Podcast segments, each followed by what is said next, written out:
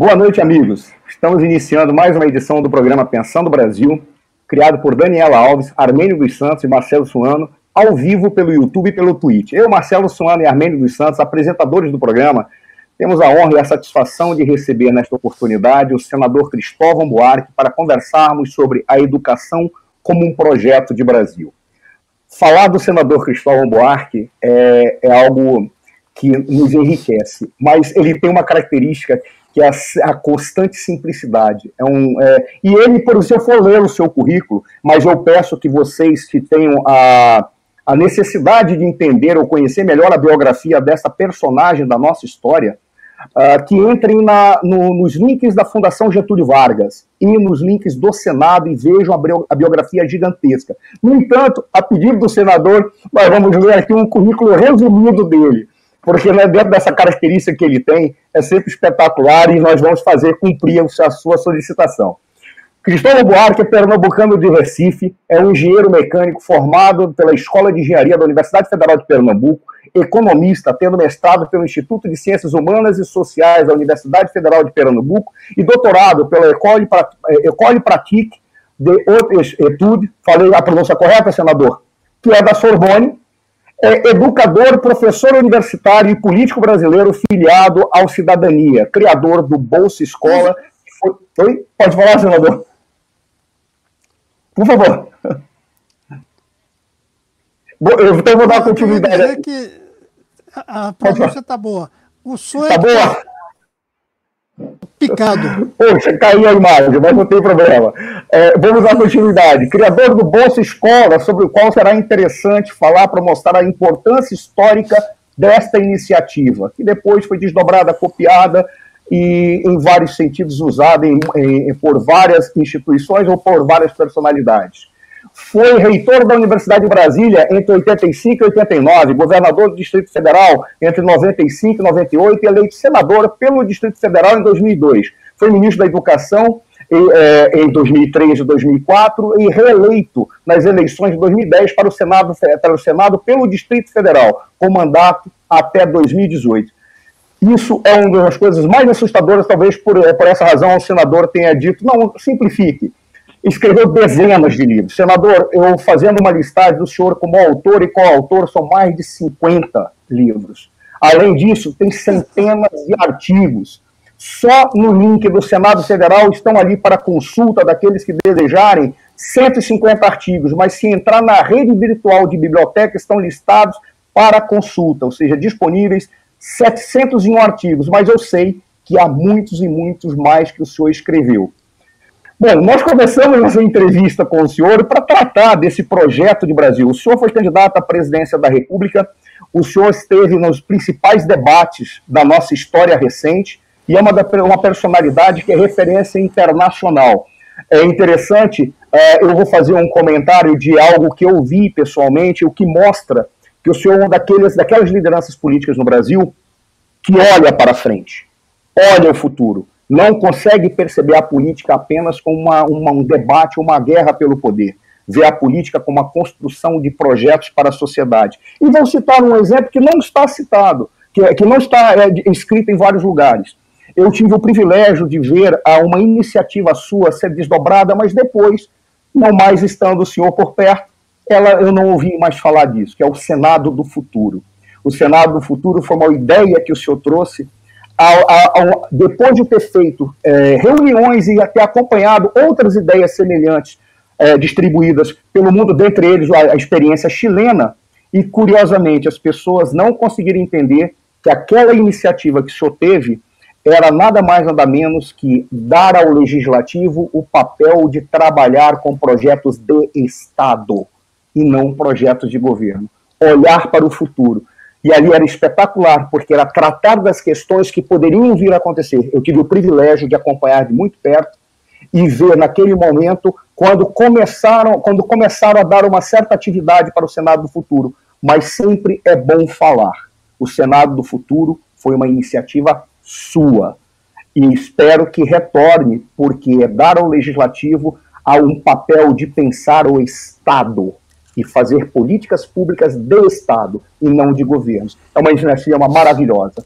E isso apenas para ilustrar a sua importância o tanto que o senhor pensa a, a, a situação brasileira e pensa os projetos de país. Eu vou passar a palavra agora ao doutor Armênio dos Santos para fazer as suas considerações iniciais e logo depois passaremos a palavra ao senhor, para que o senhor faça as considerações, as suas considerações, já dizendo, falar de um projeto de Brasil. E o senhor tem ideias e o senhor apresentou em vários livros. Isso é importante que a sociedade veja. Doutor Armênio, passo a palavra ao senhor, depois passarei ao senador Cristóvão Buarque.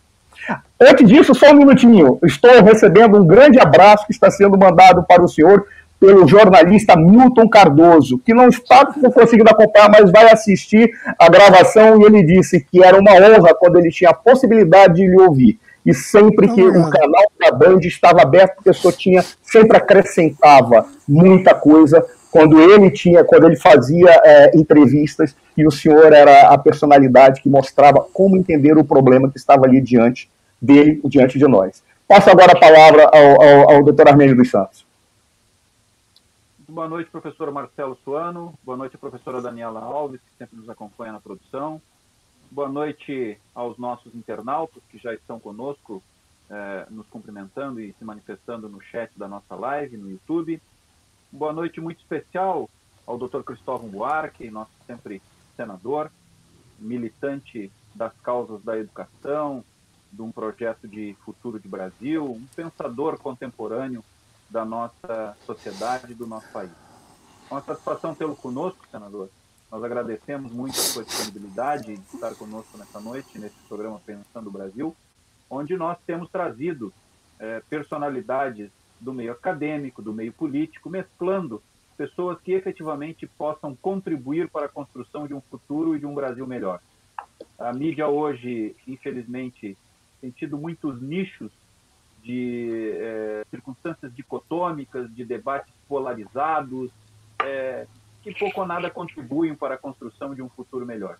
Nossa proposta aqui é exatamente debater alguns temas importantes e relevantes para a sociedade, tanto no âmbito político, econômico e social, de maneira que a gente possa não só fazer a crítica, mas, sobretudo, fazer, quando se faz a crítica, uma crítica construtiva, é, com uma visão de construção de um, uma sociedade é, democrática, justa, é, com liberdade é, plena da, do cidadão, é, com as devidas responsabilidades para que todos nós possamos ter um Brasil melhor. Então, é, nosso tema de hoje é a educação, um tema que é muito caro e necessário para, para a construção de uma sociedade. E nós queremos lhe ouvir sobre todos esses aspectos, além do seu vasto conhecimento sobre questões contemporâneas também, dos aspectos políticos. Então, nossos mais sinceros e profundos agradecimentos por senhor, pelo senhor estar conosco aqui hoje. Seja muito bem-vindo. E desde já convido aos nossos internautas todos para que se inscrevam no nosso canal no YouTube, é, cliquem no sininho para receber as notificações de quando nós temos o nosso programa, né? e informar também que este nosso programa, como sempre, tanto da primeira temporada do ano passado quanto da segunda temporada deste ano, ficam sempre disponíveis nas plataformas do Spotify, do iTunes eh, e do Amazon Music em podcast e também disponíveis no Twitch e no uh, YouTube para uh, que possam ser assistidos posteriormente. Então, muito boa noite a todos. Mais uma vez, muito obrigado e tenho certeza que teremos um bom debate. Senador, passo a palavra ao senhor para suas considerações iniciais e fique é, é, é, livre para fazer nessas considerações, uma resposta que já vem a uma pergunta de imediato. O senhor é um dos poucos líderes políticos no Brasil que tem um projeto de país. Então, por favor, é, se o senhor puder nos brindar com, com essas reflexões iniciais e falar sobre o projeto de país que o senhor tem, é, ficaremos muito honrados. A palavra é sua, senador. Boa noite, boa noite a cada uma e a cada um de vocês. Eu quero agradecer ao Marcelo, a Daniela, ao Amínio e a todos vocês que estão aqui. Eu espero que, iniciando um debate, que eu gostaria de repetir e aprofundar. Mas eu vou começar dizendo, Marcelo, que você esqueceu um, um item do meu currículo que eu tenho um grande orgulho e que não foi cargo nenhum, é ter sido candidato a presidente da República. Ali foi uma luta, não foi um cargo. Nem sei se a gente coloca isso em currículo. Mas eu lembro isso, porque ali eu apresentei uma proposta em 2006 do Brasil que eu gostaria de ver e como construí-lo. Eu virou um livrinho, já na campanha eu divulguei um livro, cujo título era Como Fazer. Não era blá blá blá. Dividido em 45 problemas brasileiros cada um com uma lista. Tem um que tem 30, tem outros que tem 5, tem outros que tem 10 medidas. Medidas concretas que seriam o caminho. Obviamente, o título era Como fazer a revolução pela educação. Porque o eixo motor desse Brasil que desejamos, na minha visão, é uma educação entre as melhores do mundo e que não deixe nenhuma criança para trás. Ou seja, a escola em que o filho do mais pobre tem a mesma qualidade educacional oferta que o filho do mais rico. Não podemos dizer que eles vão ser igualmente educados, porque isso depende da vocação, da persistência, mas que a escola tenha a mesma qualidade. Também não digo que a escola tem que ser igual. O currículo de uma escola para outra tem que variar de acordo com a região, de acordo com o próprio aluno, mas a qualidade tem que ser a mesma. Então, eu apresentei esse projeto quase 20 anos atrás. Um desses dias eu estava olhando, não tem muita diferença. Só se agravaram os problemas. Mas a meta que nós precisamos, o retrato do Brasil que nós queremos, continua o mesmo que não foi sempre o mesmo. Durante muito tempo cometemos o erro de dizer nós queremos um país moderno. E por modernidade se entendia com alta renda nacional. Não se falava na distribuição, não se falava na paz nas ruas, que é uma condição fundamental, não se falava da confiança que o mercado deve ter, e quando eu digo mercado, eu digo os dois lados do mercado os investidores e os compradores. Eu não tenho nenhum investimento, mas eu sou parte do mercado porque eu compro coisas. Confiança, paz nas ruas, desconcentração da renda. Eu não falei em renda igual para todos.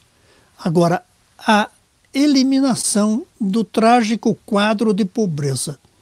Eu imagino que a utopia, vamos chamar assim, não é a igualdade mas é todo mundo estar acima de um piso social.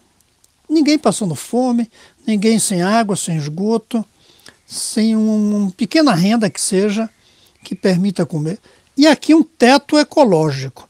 Ninguém poder consumir além daquele nível que permite a recuperação da natureza.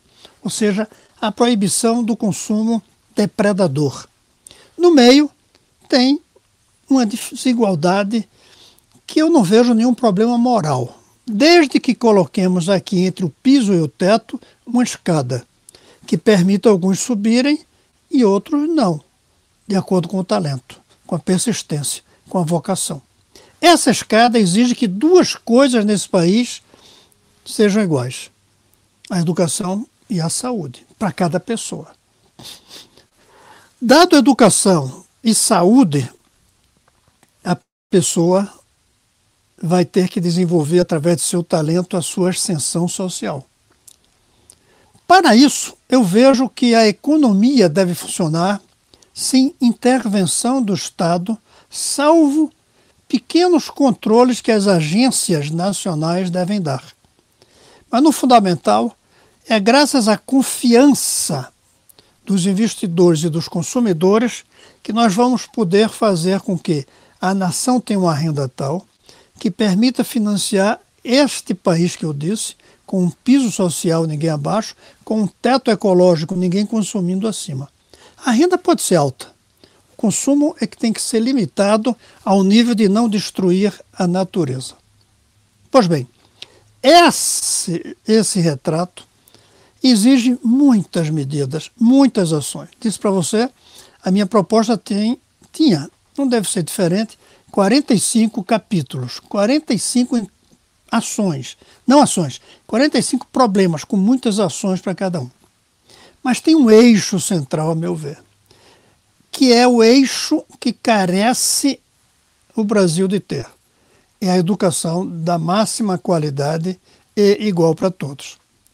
Eu não vejo como caminhar para um país que possa ter um avanço na renda social, que possa ter paz nas ruas, que possa ter sustentabilidade, que possa desconcentrar a renda, que possa erradicar a pobreza, eu não vejo outro caminho a não ser a educação com a máxima qualidade em relação aos outros países e, ao mesmo tempo, igual para todos na qualidade. Por que, é que nós não temos isso? Tem muitas razões. A primeira é, eu não sei dizer de onde, mas a mente brasileira não considera a educação como um valor fundamental. A educação não é um objeto de desejo do Brasil. O objeto de desejo é ser campeão mundial de futebol. É ter uma ou duas casas. É ter um carro do ano. É poder ir à praia. Não é um objeto de consumo a educação. Eu falo o Brasil. Não falo cada brasileiro. Mas mesmo a maior parte de brasileiros que gastam dinheirão para pagar uma boa escola para os seus filhos não estão atrás da educação. Estão atrás do salário que as crianças educadas vão receber depois. Se eles puderem ter um bom salário sem estudar, os pais preferem. Em geral, obviamente, não estou dizendo todos. Nós brasileiros todo ano olhamos para Zurique para ver quem vai ganhar a bola de ouro do futebol da FIFA. Eu não conheço um brasileiro que olhe todo ano para Estocolmo para ver quem vai ganhar o prêmio Nobel de Física, ou de Química, ou de Biologia. Não faz parte dos objetos de desejo. Essa é uma tragédia na formação brasileira.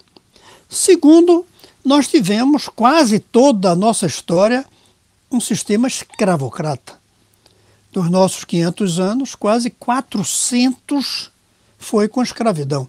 Nos acostumamos com a ideia de que a educação de qualidade não é para todos. Antes não eram para os escravos. Agora não é para os pobres, na cabeça de muitos brasileiros, inclusive dos pobres. Um pai pobre vai no ônibus e olha para um lado, vê um carro bonito, ele tem vontade de ter aquele carro. Se ele olha e vê uma escola bonita, nem passa pela cabeça dele. É como se aquilo fosse algo que estivesse além das suas possibilidades. Um terceiro é que quando nós abolimos a escravidão, ficamos com uma trincheira escravocrata, que é a desigualdade na educação. É graças à desigualdade na educação que nós, brasileiros de classe média alta, temos casas maiores de que os franceses, os europeus, que vivem em casas pequenas, porque a desigualdade do salário entre a classe média e o pedreiro não é grande, aqui é imensa, por causa do, da baixa educação. Nós nos acostumamos a ter vendedores na praia. Isso não existe em outros países que sejam educados. Esse negócio de uma multidão vendendo bujinganga na praia é uma característica brasileira, graças à desigualdade da educação. Nós nos acostumamos, tanto na escravidão com o trabalho servil dos escravos, que mantemos uma desigualdade educacional para continuar com um trabalho meio servil. Outra influência, a meu ver, é dos intelectuais, especialmente essa categoria da qual eu faço parte, que são os economistas. Nós não incluímos dentro dos nossos modelos econômicos a educação como um propósito. Alguns até falam ensino superior em institutos de formação profissional, mas a educação de todo mundo como um vetor do progresso econômico não entra no discurso econômico. A educação é vista como serviço, não como vetor. E aí não só os economistas. Veja a nossa Constituição. Tem lá um artigo que diz: educação é um direito de todos não tem um artigo que diga a educação é o vetor do progresso do Brasil. Por isso que a gente tolera uma criança sair da escola. uma criança que não é da nossa família abandonar a escola. Porque a sensação que nós temos é que essa criança abriu mão de um direito e não que ela vai fazer falta no progresso brasileiro. Nós não vemos as, os cérebros como capital no Brasil. Não vemos. E o cérebro é o maior capital que um país tem. Houve um tempo que era ouro, era café, era açúcar, petróleo. Não é mais. O capital está aqui dentro. Então, quando uma criança sai da escola, é como se a gente descobrisse um poço de petróleo e tapasse. Veja que na época da escravidão, os navios negreiros botavam um marujo no, no convés para não deixar que os escravos desesperados pulassem ao mar. Não sei se vocês sabem, mas se um escravo desesperado fizesse greve de fome, se negasse a comer, o comandante do navio o alimentava forçosamente, como se faz com alguns animais que, que se quer engordar. Por quê? Porque um escravo que se jogasse ao mar era visto como uma perda de capital. Mas uma criança que abandona a escola não é visto como abandono de capital. Essas são algumas das razões, tem outras, que nos levaram a relaxar na educação. Eu critico muito os economistas, porque quando começamos os nossos planos de desenvolvimento, aí pelos anos 60, a Coreia já estava mostrando que o caminho era a educação. A Finlândia já estava fazendo isso. A Irlanda demorou um pouquinho mais. E nós não fizemos nós mantivemos a educação como se fosse um serviço social, um direito do indivíduo, e não como um vetor, como um fator de progresso. Mas dito isso, como é que a gente vai superar? Eu vou falar primeiro tecnicamente, vou falar financeiramente, e vou falar politicamente e até mentalmente. Do ponto de vista técnico, a gente sabe como fazer. O problema é que nós brasileiros nos acostumamos a valorizar os educadores, que são aqueles que trabalham na sala de aula. Nós não nos acostumamos em priorizar os educacionistas, aqueles que cuidam de todas as salas de aula. O Brasil tem grandes educadores, mas não tem educacionistas. O educador, para dar um exemplo, é aquele que diz: olha, para uma escola, para uma aula ser boa, a criança tem que aprender música. Esse é o educador. O educacionista é o que diz como ter um piano em cada escola. Aí é o educacionista. O educador diz tem que ter educação física na educação. O educacionista diz como colocar piscina, quadra de futebol e etc. na escola. Eu não vou tratar do como educador aqui, não vou tratar como deve ser uma sala de aula, até porque ninguém sabe hoje como é que deve ser uma sala de aula daqui para frente, com as novas ferramentas que estão surgindo na digi ferramentas digitais e telecomunicações. Nós estamos na passagem da aula teatral para a aula cinematográfica e não sabemos exatamente como fazer. Nós não sabemos nem se o melhor vai ser remoto ou presencial ou como combinar os dois. Então, eu não vou falar como educador, vou falar como educacionista. O que, é a gente precisaria para dar o salto? Tecnicamente. Supondo que haja vontade disso. Depois eu falo politicamente como é que a gente faz para que o Brasil tenha vontade disso. Eu creio que a primeira coisa é ter um Ministério da Educação de base. Pouca gente sabe, o Brasil não tem um Ministério de Educação. O Ministério tem um, o Brasil tem um Ministério de Ensino Superior que se diz de educação. O ministro, e eu fui, por pouco tempo é verdade, eu, não, eu só recebi um deputado entre os 200 ou 300 que me procuraram naquele ano para pedir por educação de base. Todos vieram pedir por universidade ou por escola técnica. Nós precisamos de um ministério. Precisamos de uma agência nacional da criança e do adolescente. O Brasil tem agência da água, tem agência do petróleo, tem agência da energia, tem diversas agências. Não tem uma agência da criança. Tem que ter alguém junto ao presidente que pense o que é que as crianças precisam.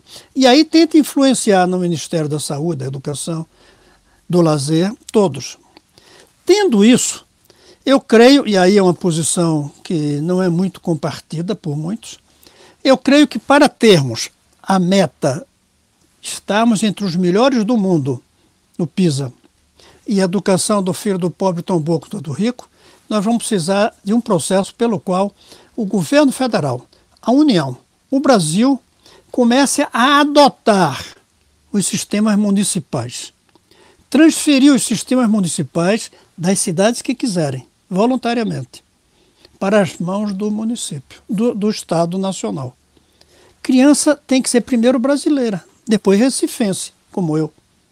Mas não foi assim. Eu fui recifense até ir fazer o serviço militar, até pagar o imposto de renda.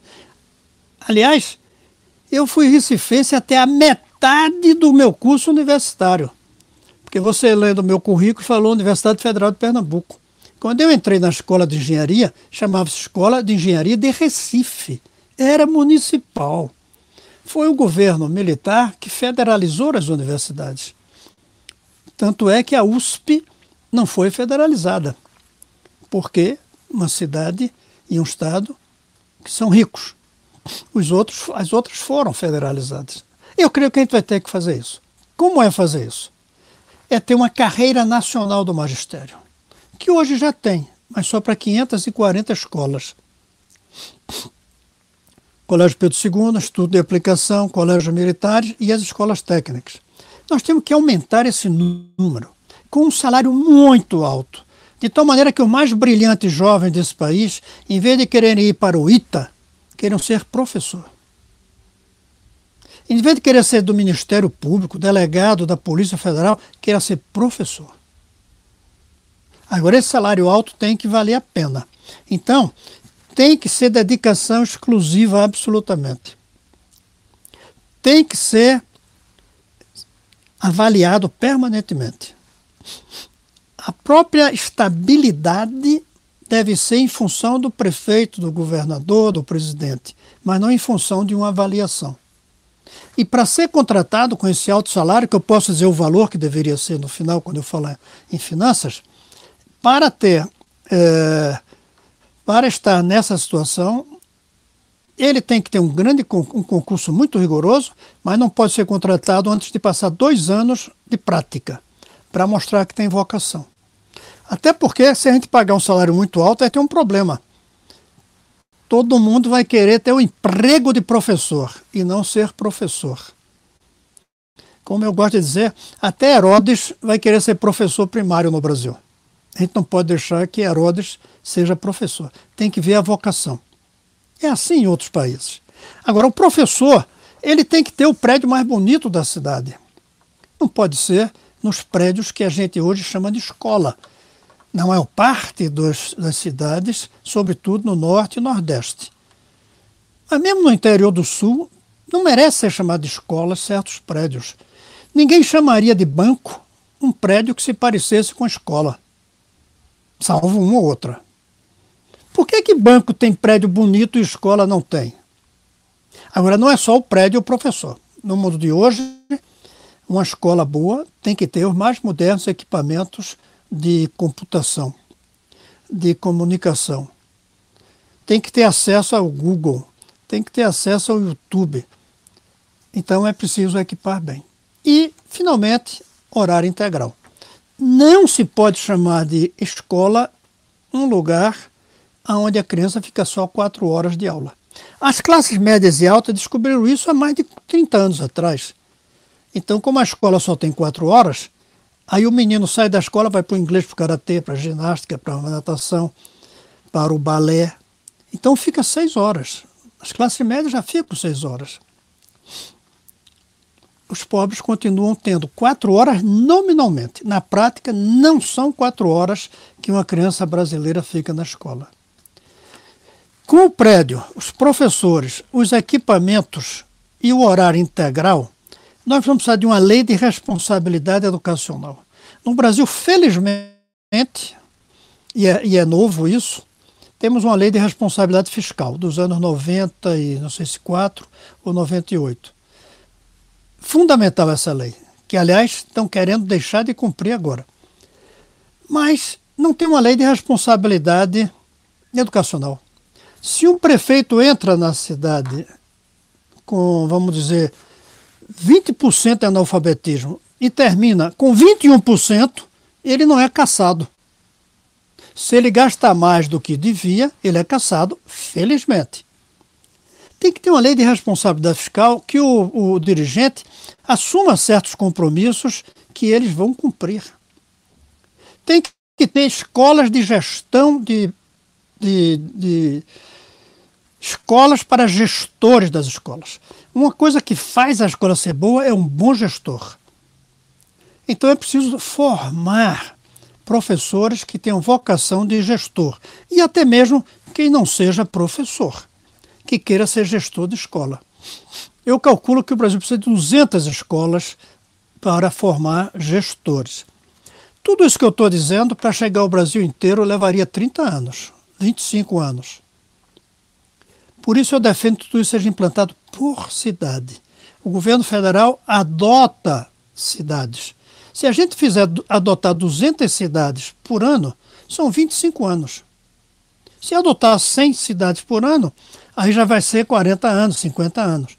Mas dá para adotar 200 cidades sem ferir a responsabilidade fiscal. Além disso, o, INEP, que é o instituto que faz avaliações, não pode ficar debaixo do ministro. Tem que ser um órgão separado do ministro para poder dizer onde é que ele está errando. E hoje ele não pode dizer porque o ministro muda ele. Eu defendo, e isso é muito polêmico, que pelo menos pelos próximos 20 anos em que a gente vai fazer isso, e isso vai beneficiar só as crianças da, do ensino fundamental no início, eu, eu ouvi uma vez da senadora Heloísa Helena que se o Brasil adotar uma geração de crianças, essa geração depois adota o Brasil. Nós não vamos conseguir aplicar isso que eu estou dizendo para as crianças já de mais de 14, 15 anos. E tem que trabalhar com elas. Além de muita coisa a favor delas, eu defendo uma coisa polêmica, como eu dizia. Eu defendo o serviço militar obrigatório. Eu defendo que esses jovens, pelo menos 3 milhões deles, nós coloquemos por seis meses em serviço militar, sem arma, quase que usando o Exército, a Marinha Aeronáutica, para cuidar dessas crianças e para eles noções de cidadania. Formar amigos, ficar fora da rua. Hoje é fundamental ficar fora da rua. E, e dar um pouco de instrução para um ofício. Eu também defendo que, nisso que eu estou falando até aqui, nós temos que fazer uma reforma, aí eu entro como educador, no ensino médio, para que em vez de três anos sejam quatro anos. Mas que todo menino saia e menina saia da escola com um ofício. Todo mundo tem que sair do ensino médio com um ofício. Nem que seja ser um bom garçom que fala dois, três idiomas e que entende de vinho, ou um operador de equipamentos modernos, o DJ, o cozinheiro, o chefe, mas todo menino e menina tem que sair com um ofício. Até para diminuir a pressão que se faz por entrar na universidade. Sobretudo porque a escola não oferece nada de emprego. Pois bem, são poucas coisas mais além disso. Eu agora vou passar para finanças. Depois eu falo da dificuldade política. Para fazer isso tudo que eu estou dizendo, o custo anual de um aluno será de 15 mil reais. Hoje deve estar uma escola privada boa custa mais que isso. As escolas públicas do Distrito Federal, que são financiadas pelo governo federal, aqui é uma coisa importante. As cidades pobres o governo federal não financia só distribui livro didático, merenda escolar e um certo dinheiro do Fundeb, que vai chegar a 5 mil daqui a dois ou três ou quatro anos. Então estamos longe desses 15 mil. Mas se você jogar 15 mil reais por aluno numa cidade, esse dinheiro vai ser desperdiçado. Ele tem que ir para o contra-cheque desses professores da, da carreira nacional do magistério. Pois bem, se você. O custo de 15 mil reais permite pagar 15 mil reais por mês a um professor. Aí a gente vai começar a ter os melhores jovens das, do país querendo ser professor, como é nos países sérios. Na Finlândia, a carreira mais disputada é de professor. Por que, que no Brasil não pode ser também? Eu falei 20, 25, 30 anos. Demora. Mas a gente pode fazer isso. Claro que quando eu digo 15 mil reais por aluno ano, dá para pagar os 15 mil por mês do professor e todos os outros custos também. Inclusive, por incrível que pareça, um dos maiores custos é a manutenção dos modernos equipamentos de computação. É caro para caramba quando eu fui fazer as contas. 15 mil reais por aluno ano, aos poucos, em 25 anos, quando chegar ao final, que teremos 50 milhões de crianças, no máximo, porque tudo indica que vai diminuir o número de alunos na escola, que está diminuindo a população infantil, porque nascem cada vez menos crianças por ano. Mas se for o número de hoje, 50 milhões, isso faz a conta, vai custar 750 bilhões. Hoje já se gasta 450 por aí milhões. Eu estou supondo aí junto o que se gasta o público e o privado. Porque quando a escola pública for desse jeito, ninguém vai mais precisar pagar uma escola particular. Então o custo do Brasil hoje só precisaria passar dos 4% mais ou menos hoje, 4,5%, para 6%. Não é impossível. 6% do PIB para a educação não é impossível. Até porque, rapidamente, essa mão de obra nova ela vai começar a ter mais produtividade. O PIB vai crescer, logo a receita cresce. Os serviços sociais não vão mais pressionar tanto o governo. Não vai se precisar dessas, desses mecanismos de proteção à população pobre, porque essas crianças que vão sendo educadas vão saindo da pobreza quase que automaticamente. Então, financeiramente, não é difícil. Onde é que está o emperramento disso? Tem um pouco de dificuldade na gestão. Como fazer uma gestão federal de 200 mil escolas? 2 milhões de professores. Deixando descentralizada a gestão de cada escola e a liberdade de cada professor. Tem uma certa complicação aí. Mas eu não acho que seja muito difícil passar de 540 escolas, como temos hoje, para essas 200 mil em 25, 30 anos. Tem um processo, tem uma no aprendizagem. No âmbito federal, senador, 542 escolas? 540 escolas. No São âmbito as te... federal. No, no âmbito federal, ah, das federais. É. São é. os colégios militar, Instituto de Aplicação, nós vamos ter uns 8 ou 10, o Pedro II e as escolas técnicas, que aumentou os muito o número. Os institutos federais? Os institutos federais. Só que os institutos federais começaram a a meu ver, erradamente, de deixar de ser escola técnica de nível médio e passar a ser é. instituto superior. Eu acho que foi um erro. Porque o que a gente precisa mesmo hoje, que a universidade não faz, é escolas de nível médio profissional. Mas de nível médio bom. Técnica, né? É, escolas técnicas velhas, antigas. Uhum. Mas para concluir, o que, que atrapalha isso? Muitos prefeitos não querem porque, embora vão se livrar dos gastos com a educação, vão perder certo poder que tem. Não sei se vocês sabem, mas em muitas cidades do Brasil até hoje, o prefeito nomeia o professor. Ainda temos isso no Brasil, não é concurso. Nomeia o diretor. Ou seja, o prefeito tem um poder por, por, por dominar a escola. Os sindicatos não vão querer, porque aí desaparece os sindicatos, vai surgir um só. E aí tem muita gente que não quer porque diz que esse sindicato vai mandar no Brasil, porque vai ser forte demais. Mas a minha proposta é que o sindicato deixe de ser de professor e passe a ser de educação.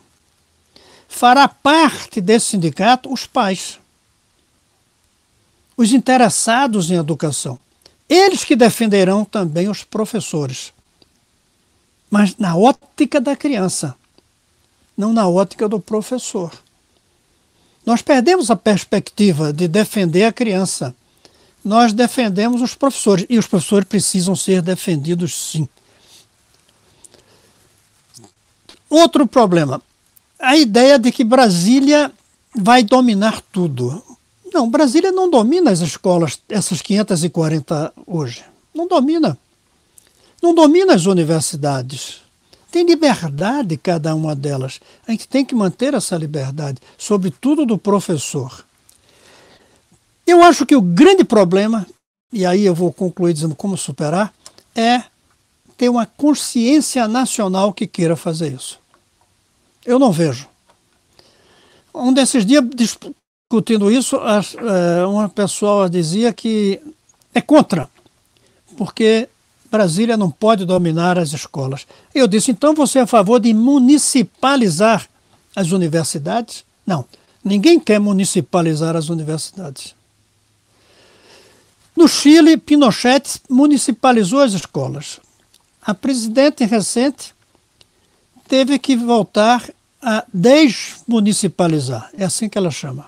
O que eu chamo de federalizar ou adotar, ela chamou de desmunicipalizar. Pois bem, o que, é que a gente precisa para fazer isso? Criar uma espécie de mania por educação no Brasil.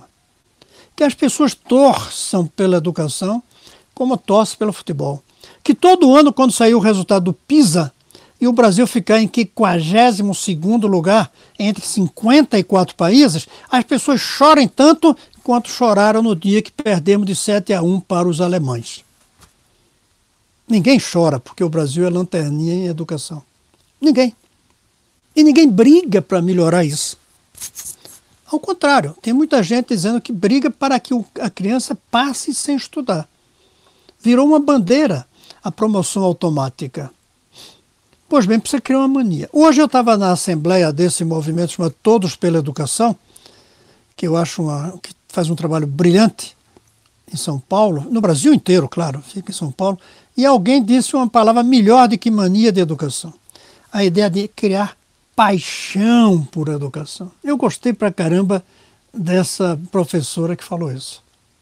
Eu tenho discutido isso com Washington Oliveto, por exemplo tenho discutido com a Glória Pérez, por exemplo, para ver se através da novela, de publicidade, a gente não cria essa paixão por educação. Aprendi hoje a ideia de paixão. É melhor do que mania, como eu dizia. Pois bem, isto é que a gente precisa. Eu estou aqui para ouvir vocês, por isso eu vou parar, mas sobretudo porque eu creio que ao falar isso, talvez um ou outro comece a sentir a necessidade do Brasil ser campeão de educação e o filho do mais pobre ter uma escola tão boa quanto o filho do mais rico. Veja que eu não disse acabar pobre e rico, como a gente dizia 30, 40 anos atrás, numa proposta socialista. Não, isso é outra questão. A questão é que a educação e a saúde também. Eu vou cuidar da educação, mas o outro pode falar isso para a saúde fazer com que o sistema único de saúde seja único. Hoje ele não é único. Ele é único público, mas tem um privado ao lado. Não é um só. Pois bem, eu venho porque eu acho que falando isso, e por isso eu agradeço ao Marcelo e a todos vocês, eu talvez coloque uma semente na ideia de um movimento educacionista no Brasil que cria paixão por educação no Brasil. E a partir daí, daí, se adoptar ou essas coisas que eu falei, ou outras. Eu não tenho certeza que o caminho seja esse, apenas que eu estou dizendo. Eu tenho certeza que esse caminho faria. Mas talvez haja um melhor, mais fácil, que não espere 30 anos, como eu digo. E aí pode surgir. E como pode surgir de debate, eu vou esperar as perguntas e os debates para ouvir quais as críticas e sugestões alternativas. Eu só não abro mão de uma coisa: a ideia de que o Brasil pode sim ter uma das melhores, ter uma educação entre as melhores do mundo. Eu não abro mão disso. Tem gente que não acredita. Quem não acredita nisso aí não tem o que conversar. E segundo, eu também não abro mão da ideia que educação não pode ser desigual. A educação oferecida tem que ser a mesma qualidade. As, que, as pessoas que, pelo talento, vão ser mais ou menos educadas. Pela dedicação, mais ou menos. Pela vocação, mais ou menos. Esqueça isso e todo mundo ser igualmente educado. Mas o acesso é como no futebol. Por que, que a gente não reclama de que os que chegam lá em cima da seleção? Porque a bola é redonda para todos. Não chega na seleção quem não é bom.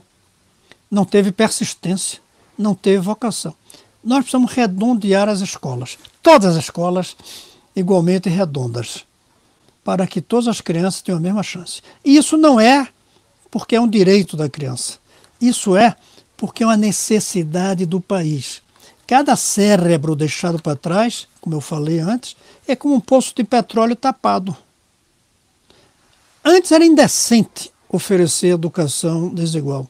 Agora, além eh, de indecente, é estúpido. Não é inteligente um país deixar uma criança para trás. Não é inteligente não tentar aproveitar o cérebro de cada pessoa que nasce nesse país. Senador. Não sei se o caminho que eu digo é o melhor, não sei. Mas o é. meu propósito, sim, ele é fundamental. Mas vamos abrir a discussão para ver se não tem outro caminho. É, e é, só para concluir, um grande abraço e muito obrigado pela oportunidade. Desculpe que eu falei mais do que pensava. De forma alguma. As suas colocações, as suas colocações iniciais, elas são, efetivamente, nos dão uma abrangência do problema que nós inicialmente lhe propusemos, né, da educação como um projeto do Brasil é, do futuro, um projeto de país. E o senhor trouxe uma série de questões aí que nos fazem refletir. Portanto, eu quero pontuar para o senhor algumas questões e eu pediria que o senhor, se possível, acompanhasse o raciocínio para que o senhor pudesse discorrer depois, estratificando essas questões que o senhor, que o senhor nos, nos colocou. É, bom, primeiro o senhor coloca que efetivamente nós temos um problema cultural do ponto de vista é, da sociedade brasileira de uma interpretação de educação no sentido de que isso não está introjetado culturalmente, não é uma necessidade introjetada culturalmente é, no, no dia a dia e no, no, no, íntimo de cada, de cada brasileiro, no sentido de que ele precisa buscar educação é, para o seu crescimento intelectual, pessoal, não só crescimento econômico. Isso, isso é uma realidade.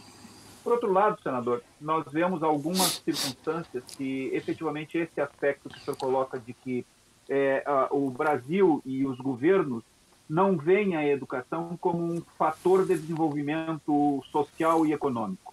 É, e sobre isso eu quero lhe relatar uma vivência que eu uh, vivi na pele. Eu sou técnico agrícola de nível médio, técnico em agropecuária, e acabei fazendo direito e buscando uma universidade muito por essa circunstância de que é, não havia oportunidades é, de mercado uh, iguais para uh, nível médio. Eu uh, atuava como como técnico e fui disputar uma vaga de emprego numa grande empresa multinacional que atua no país e fiquei é, selecionado é, entre os três melhores candidatos com dois engenheiros agrônomos recém-formados.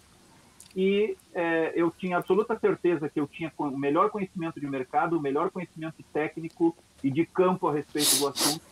E eu não fui aprovado para a vaga e o entrevistador veio me dar explicação e eu perguntei para ele é, por que eu não tinha sido aprovado, e ele disse, não, que é, a diferença é que o senhor é técnico de nível médio, é, e nós vamos pagar o mesmo salário para o senhor do que nós vamos pagar pagar para os dois engenheiros, embora eles sejam recém-formados. Então nós preferimos ficar com um engenheiro. Então essa foi a explicação, que não é do ponto de vista de valorização de conhecimento e de meritocracia, mas de um diploma de parede. Isso, eu resolvi abandonar a minha profissão de nível médio e disse que então ia fazer é, universidade, porque se esse é o jogo que está posto no país, eu jogo o jogo de acordo com as regras do jogo. Mas as regras do jogo efetivamente estão erradas. Então, é, uma questão que eu quero pontuar para o senhor é como nós podemos, ante essa circunstância que o senhor colocou e essa vivência pessoal que eu lhe coloco, como valorizar efetivamente o nível médio, as escolas de nível médio, de maneira que nós tenhamos a valorização de mercado pelas empresas dos profissionais de nível médio e onde o conhecimento efetivamente tenha mais validade do que um pedaço de papel de pendurado na parede. Essa é a primeira questão. A segunda questão que eu lhe coloco é, à luz do que o senhor falou dessa questão da federalização das escolas, a primeira questão que eu lhe coloco é: o senhor, é, é, como é que o senhor vê essa circunstância? Porque nos outras, nas outras atribuições, nós temos uma crítica de que essa concentração de recursos na mão da União, onde ela detém um percentual muito grande da arrecadação tributária, em detrimento dos municípios, é, isso prejudica o desenvolvimento do, de, de toda a prestação dos serviços públicos, inclusive a educação, e a educação se salva um pouco porque tem financiamento fundo a fundo, no caso do Fundeb, né?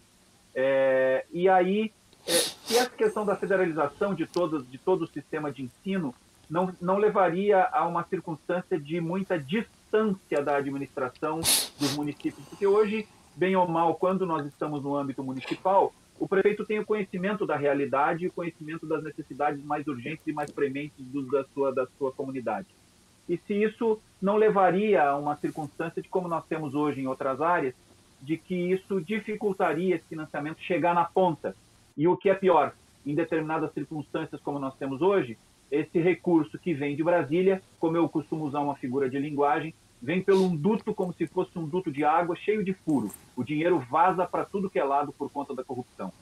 Então eu lhe pergunto como é que o senhor vê, isso não é uma crítica à sua posição, mas é uma possibilidade analógica com relação ao que existe em outros setores, e que, como é que o senhor vê essa, essa, essa circunstância? É, inicialmente, ah, tu vai fazer mais uma pergunta, Armênio?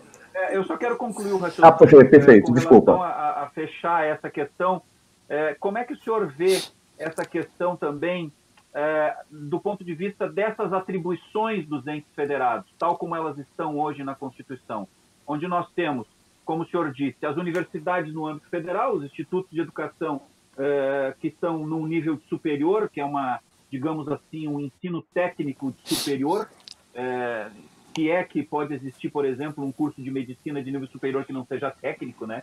Então, na minha visão, é uma, uma imagem um tanto distorcida e é uma certa, uma certa questão de, de, de desfoque do que é um curso superior, porque nós temos, a grande maioria dos cursos superiores também são técnicos, engenharia é técnico, é, é, é, arquitetura é técnico, direito é técnico, porque tem a técnica de, de, de, de, de trabalhar, né? É, é, então, como é que o senhor vê essa questão do ponto de vista deste arranjo constitucional que nós temos, dessa separação das atribuições entre os entes, entre os entes federados, onde o nível superior está no nível federal, o, o, o, educação de nível médio e uma parte é, do fundamental com os estados e a educação fundamental toda ela com os municípios e se vê alguma outra forma de um outro rearranjo constitucional que fosse possível se fazer para dar melhor, melhor eficiência e eficácia porque nós temos, à luz dessa questão da qualidade do ensino, um problema sério de analfabetismo funcional e de baixa qualidade de educação. Como é que nós enfrentamos isso, né? É, é, então, é, são essas questões iniciais que eu lhe coloco, extraindo da sua fala, para que o senhor possa refletir um pouco para nós e aí depois nós avançamos em outras questões mais pontuais. Senador, o senhor me permitiria só uma. Eu, eu, eu, não quero lhe atrapalhar, porque foram muitas questões que o Armênio, é questões relevantíssimas, e, e tem, é, vai ser um espetáculo, as suas respostas, eu tenho certeza que eu já tive a oportunidade de ouvir o senhor tratando dessas questões, mas eu apenas ler as manifestações no, no nosso chat, que, as, inclusive, eu, quando eu fico de cabeça baixa aqui teclando, senador, aqui são pessoas que já estão fazendo perguntas aqui, eu estou pedindo que façam perguntas pelo chat. Inclusive, já tem indivíduos que estão querendo me convidar para dar palestras e para fazer outras entrevistas. perguntando por aqui, estudando. Peça no, no chat e a gente lê. Tá? Mas eu vou fazer, eu vou fazer umas leituras já. O Flávio Ribeiro está cumprimentando a todos nós, o Eduardo Araújo, coronel do Exército, que trabalhou no INI, Instituto Militar de Engenharia.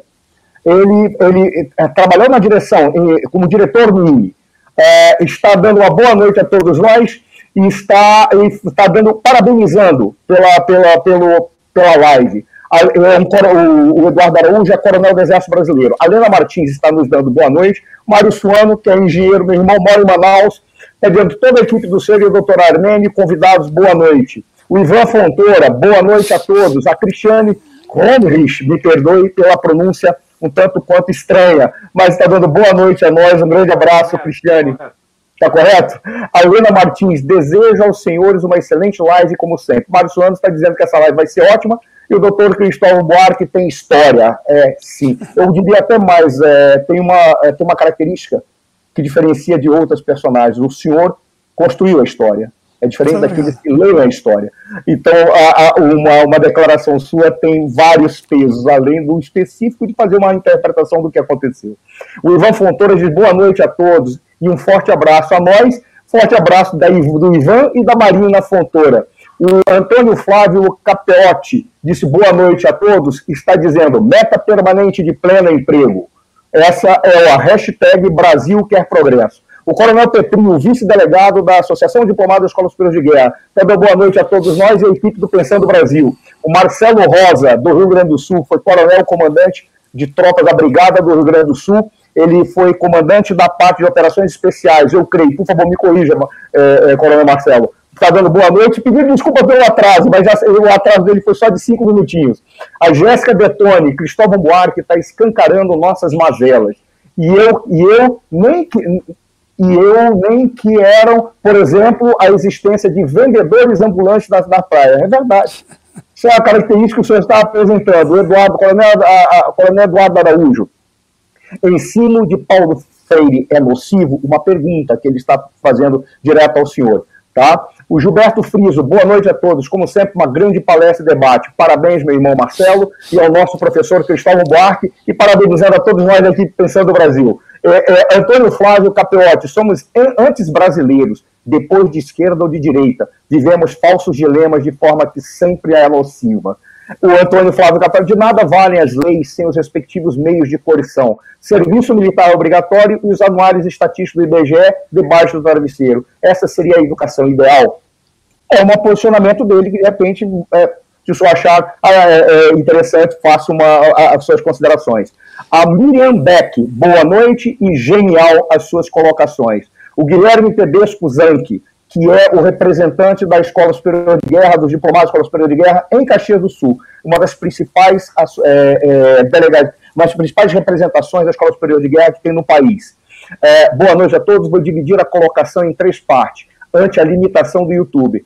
Em palestra, é, em palestra proferida na Convenção Nacional da DESB do Rio de Janeiro, o senador é, encontrou, é, o senador encontrou empresários que surgiram desistido. Eu não entendi, eu não entendi, eu peço desculpa, é, é, Zank. O, o, senador, o senador encontrou empresários que haviam desistido. Haviam desistido. Um ah, sim. No país. Ah, perfeito, perfeito, haviam desistido. precisavam de um funcionário que falasse inglês é, isso. informática para Ah, perfeito, perfeito. Ah, tá, tá, é a terceira, a segunda parte. A terceira, pergunto, passados mais de 10 anos dessa palestra, o senhor verá alguma melhora na educação? Este, é, este, ar, este aras, é que eu não estou conseguindo ler, poderia ser criado. Continuando, aras de cavalo. A televisão tem que ser bem mais regulamentada, tem que servir ao coletivo, ao público, ao social. É bom lembrar que as famílias estão desestruturadas. É, o envio, aqui, Flávio Capeotti, se encerrou por aí. São algumas considerações, que, apareceram três perguntas, além das perguntas do, do doutor Armênio, e senador, vou fazer apenas uma consideração que eu achei interessantíssima. Caiu o senador não? Está voltando. Ah, desculpa. É, é, uma, uma, pergunta, uma consideração, eu vou continuando, porque eu sei que só está regulando a imagem, senador. Quando o senhor descreveu da questão da federalização e citou escolas, o senhor citou as escolas militares. Ah, o senador caiu. Vamos aguardar um pouquinho, que daqui a pouco ele volta. Está dando um problema na, na, na, comunicação. Mas vai voltar e nós vamos dar continuidade. Agora caiu o link do, do senador, vamos aguardar ver se ele retorna. É... Já está retornando, eu acho. Acho que já está retornando. Pedimos desculpas aos nossos, aos nossos internautas, mas. É... Voltou. Está ouvindo? Retorna, não retornou a imagem dele ainda. Retornou? Retornou. Está dando um pouquinho de eco, senador. É, mas deixa eu dizer, aconteceu o que eu temia, acabou a bateria, então eu vou ter que tirar o microfone e conectar. Já conectei. Então, então a gente vai o seguinte, senador. No momento em que os senhores estiverem vindo, o senhor tira o microfone, isso, porque assim não produz o eco. E na hora que o senhor for falar, nós vamos tirar o microfone. O comentário que eu ia fazer é que quando o senhor citou as escolas, na, na questão da federalização, o senhor citou as escolas militares. Eu fui aluno de colégio militar. É, o ensino que eu tive no colégio militar é algo de excepcional. Para que o senhor tenha noção, quando eu estive na numa primeira série do segundo grau, eu fui fazer alguns vestibulares. Na época, era um, um, um, um, um sistema de avaliação adequado, interessante. Eu passei em seis vestibulares apenas com o ensino da primeira série do segundo grau, estudando apenas aquilo que eu aprendi em sala de aula, sem precisar fazer cursinho, técnicas, estilos, nada disso.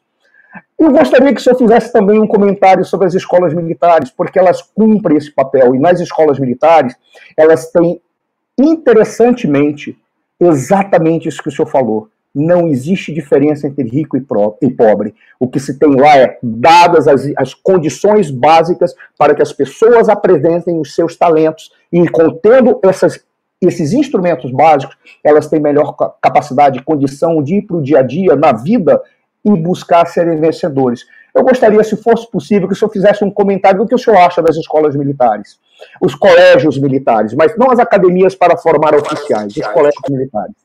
Por favor, senador. A palavra é toda sua. Eu vou começar respondendo dessa última. Eu não estou ouvindo nem vendo, senador. Não sei se é um problema culpa... comigo. Os nossos internautas podem nos, nos informar se a imagem está então, no ar. Está no ar ou... Ninguém está me vendo ou só você? Acho que só o Armênio. Acho que só o Armênio. Pois é, eu. eu Marcelo está é, vendo e ouvindo? eu acho que eu vou sair do link e vou, tentar me reconectar. Então, Marcelo, está ouvindo, né? Estou ouvindo, senhor. Só pode continuar, o Armênio vai entrar. Pode continuar, o Armênio tá vai entrar. Espero que o Armênio resolva, porque eu quero falar para ele, que ele fez boas perguntas. Mas eu vou começar da última sua, do Colégio Militar, para a primeira dele. Veja bem, duas perguntas. Por que, que o Colégio Militar é melhor?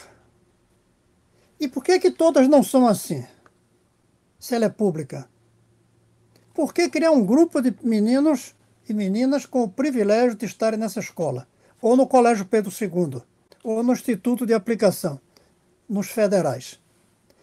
E aí eu quero dizer, um dia eu enchi dois ônibus com meninos e meninas de um colégio em Goiás, aqui na fronteira do Distrito Federal, e levei-os para visitar o Colégio Militar de Brasília.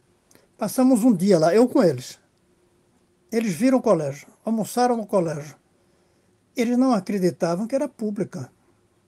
Para eles não cabia na cabeça dele que aquele colégio era público.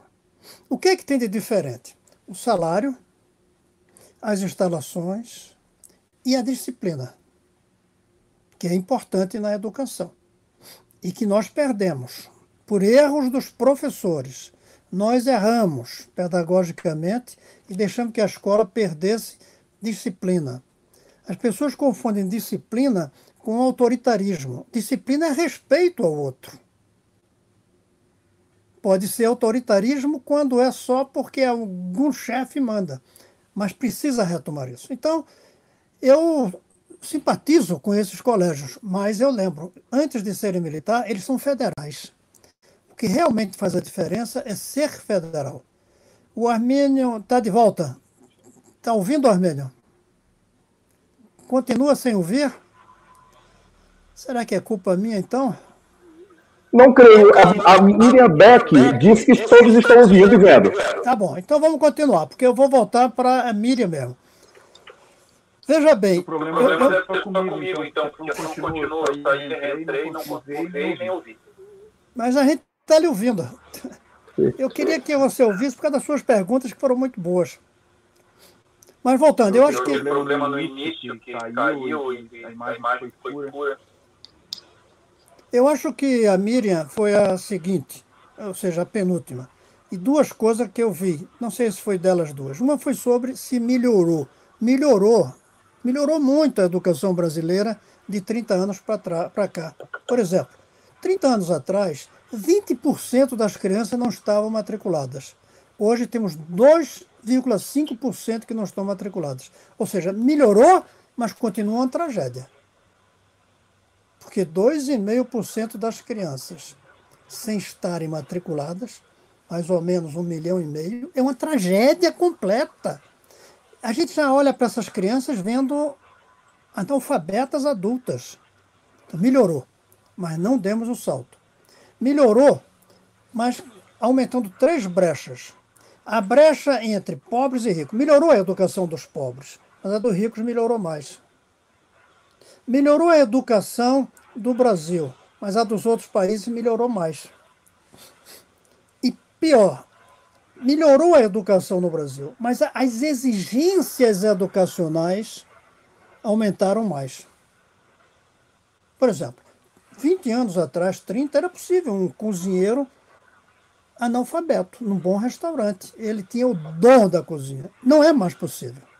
Hoje, num restaurante bom, tem que falar inglês, tem que se corresponder com a França em francês.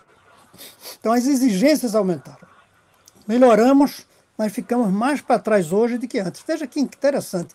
Quando compara o Brasil com o Brasil, nós melhoramos.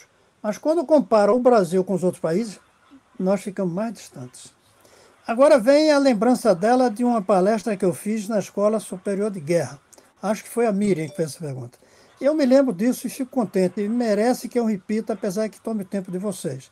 Eu estava uma vez em Maragogi, uma praia do, de Alagoas, na fronteira com Pernambuco. Estava numa mesa com a minha mulher na praia.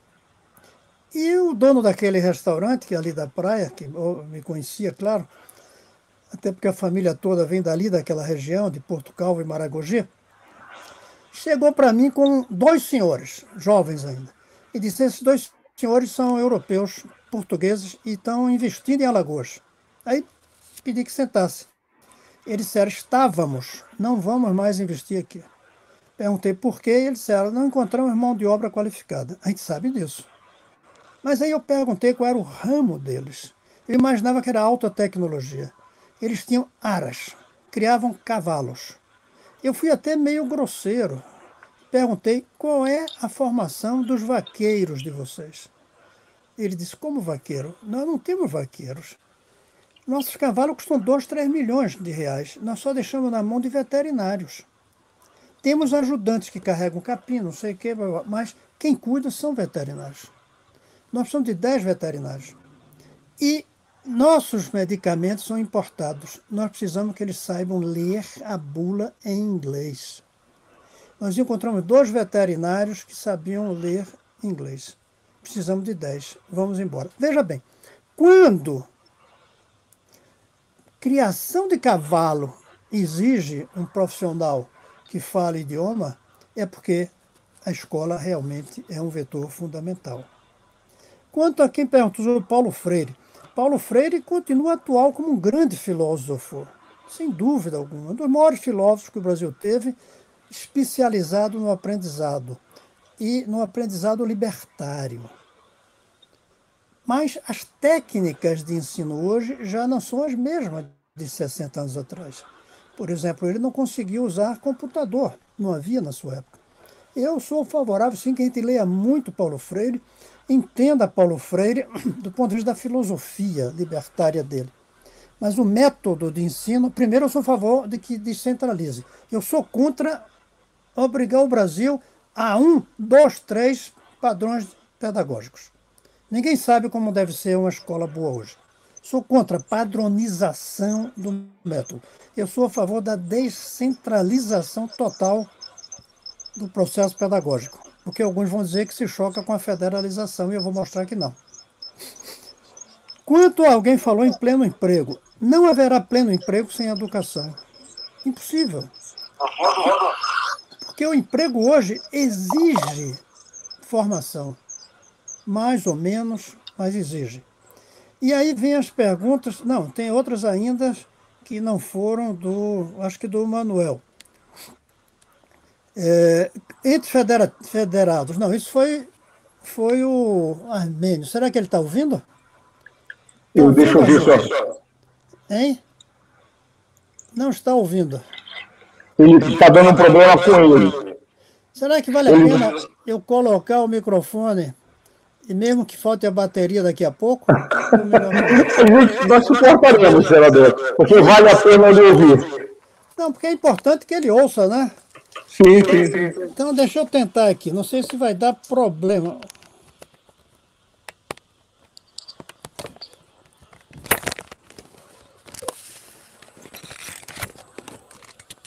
Armênio, tá ouvindo agora? Armênio, tá ouvindo? Opa, não entrou. Eu estou perguntando aqui para ele. Tá ouvindo, Armênio? Armênio, tá ouvindo? Marcelo, não está tá ouvindo? ouvindo? Eu estou ouvindo o senhor, mas ele não está ouvindo, não. Eu vou pedir que ele saia e entre de novo. Está ouvindo, Marcelo? Eu, eu lhe ouço normalmente. Ele vai sair e entrar novamente. Não tem problema, porque esses pequenos desajustes técnicos é, é, não é, são não é, interferem nada na qualidade, porque nós estamos aqui para lhe ouvir, senador. Então, não. importa é que ficar para nós lhe ouvir. Daqui a pouco ele entra. Mas, com todo respeito a todos os outros, era importante que ele ouvisse as respostas que eu vou dar, porque foram as perguntas dele. Ele vai entrar agora, ele está entrando já. Ao Armênio. Eu vou começar sobre o problema da, que ele fala dos entes federados, que na, na Constituição diz que a educação de base é uma questão dos municípios, o ensino fundamental, o segundo grau é uma questão dos estados e o, as universidades da universidade. Mas tem universidade municipal no Brasil, tem universidade estadual e tem colégio do ensino fundamental federal. Então a, a Constituição não proíbe que a União coloque escolas federais. Não proíbe, não está proibido, tanto que tem 540. E todo dia, todo município quer uma escola federal. Se quer uma, por que não quer todas? Sim. Então não há esse impedimento da Constituição. Mas vamos supor que houvesse. Se for preciso para ter uma boa educação, a gente não pode deixar que a Constituição atrapalhe. Mudemos a Constituição. A gente muda ela todo dia, quase por outras razões. Faz alguns meses, o Congresso aprovou remotamente uma reforma da Constituição, uma PEC. Então, por que, a gente não faria a reforma da Constituição para uma coisa boa, que seria a educação da máxima qualidade para todos. Então, o, a, a, Constituição não atrapalharia. Ah, sobre a descentralização, é o seguinte, a concentração. Agora está ouvindo, Armênio? Agora, Armênio sim, voltou. Agora, lhe ouço, agora sim, lhe ouço e lhe ouço. Lhe, lhe, lhe, ouço, lhe vejo. Ótimo. Agora, agora eu, não então, vejo eu, o eu vou... Marcelo. Eu vou responder. Não tem problema. Nós estamos para ver o, o senador. Prossiga onde o senhor parou, porque o senhor estava sendo visto pelos nossos internautas. Então, só para não. Prossiga de onde nós paramos, onde o senhor parou. Não, não, não eu vou voltar só um pouquinho para uma pergunta sua sobre o problema dos entes federados. E eu respondi Sim. dizendo: nós temos universidades municipais, nós temos universidades estaduais. A Constituição não proíbe. E nós temos ensino fundamental federal. Constituição não proíbe. A Constituição permite abrir escolas técnicas federais em qualquer cidade que quiser. E os prefeitos estão loucos por isso. Então, se permite uma, duas, três, quinhentas e quarenta, permite mil, duas mil, duzentas mil. Tem que ver se tem recursos para isso e quantas décadas são necessárias. Isso não se faz rápido. Por isso que eu falo em 25, 30 anos. Então a Constituição não atrapalha. Mas eu disse, mas se a Constituição impedisse, em vez de sacrificar as crianças, eu preferiria modificar a Constituição. Vai ver que a Constituição ficou velha nesse aspecto. Sobre a descentralização, veja bem, a centralização. Toda a minha proposta é com descentralização gerencial e com liberdade pedagógica. A União nem o Estado, nem o município vai mandar na aula. O professor é que diz como é a aula dele. A gente avalia depois se ele está ensinando que o menino aprende. Mas eu sou contra tutelar o professor. E a gestão deve ser da comunidade da escola. A carreira é federal. O professor recebe da União. Mas a gestão do dia a dia, se vai pintar, se vai comprar um equipamento, por exemplo, é a comunidade que deve decidir. Os professores, os pais, os alunos mais velhos, incorporar a comunidade externa também. Então eu defendo a descentralização gerencial. Agora, uma padronização da qualidade da, da, do edifício, não o desenho arquitetônico. Tem que ser diferente mesmo. Mas a qualidade. Não pode continuar tendo 20 mil escolas sem água no Brasil. Não pode. E não vai ter água se não for federalizada, porque os municípios não, desses lugares não têm dinheiro para botar água. Então, liberdade pedagógica, descentralização gerencial dos aspectos do dia a dia. Agora, uma carreira nacional. E aí você falou da concentração de renda. Não, vai haver uma, vai haver uma distribuição. 2 milhões de professores vão receber o contra-cheque todo mês do governo federal. Isso não é concentração. Não, mas não foi nesse aspecto que eu quis dizer de concentração de renda. Quando eu falo em concentração de renda, eu falo no sentido de que o financiamento, do, do o pagamento das escolas fica todo centralizado no governo federal. Ah, mas isso... por, conta da, da, por conta da centralização do, do, do da, da, gestão financeira, né? Mas isso não é... É tudo um encargo de Brasília, né? Mas isso não é descentralização? A, a União vai mandar para o município. Em vez de mandar. Mas vai mandar, mas, mas vai mandar pelo, pelo, pelo fundo para fazer essa gestão descentralizada lá na ponta? Não, vai mandar como os, os, os, os soldados recebem do governo federal. Como os funcionários do Banco do Brasil recebem. Hein? Isso contra-cheque. Eu estou perguntando é com relação a, a, a manutenção das escolas. Não, a, manutenção. As verbas, as verbas de biblioteca. Isso. Isso, fica, isso aí. Isso aí o governo manda para a escola. A escola que hum. administra isso. Ah, entendi. Eu defendo descentralização. Uhum. Agora, então, e, e, a corrupção. Agora, eu... Vai acabar com a corrupção. A corrupção é quando o governo federal manda para o prefeito, a gente não sabe para onde vai, mas vai mandar para o contra-cheque do professor.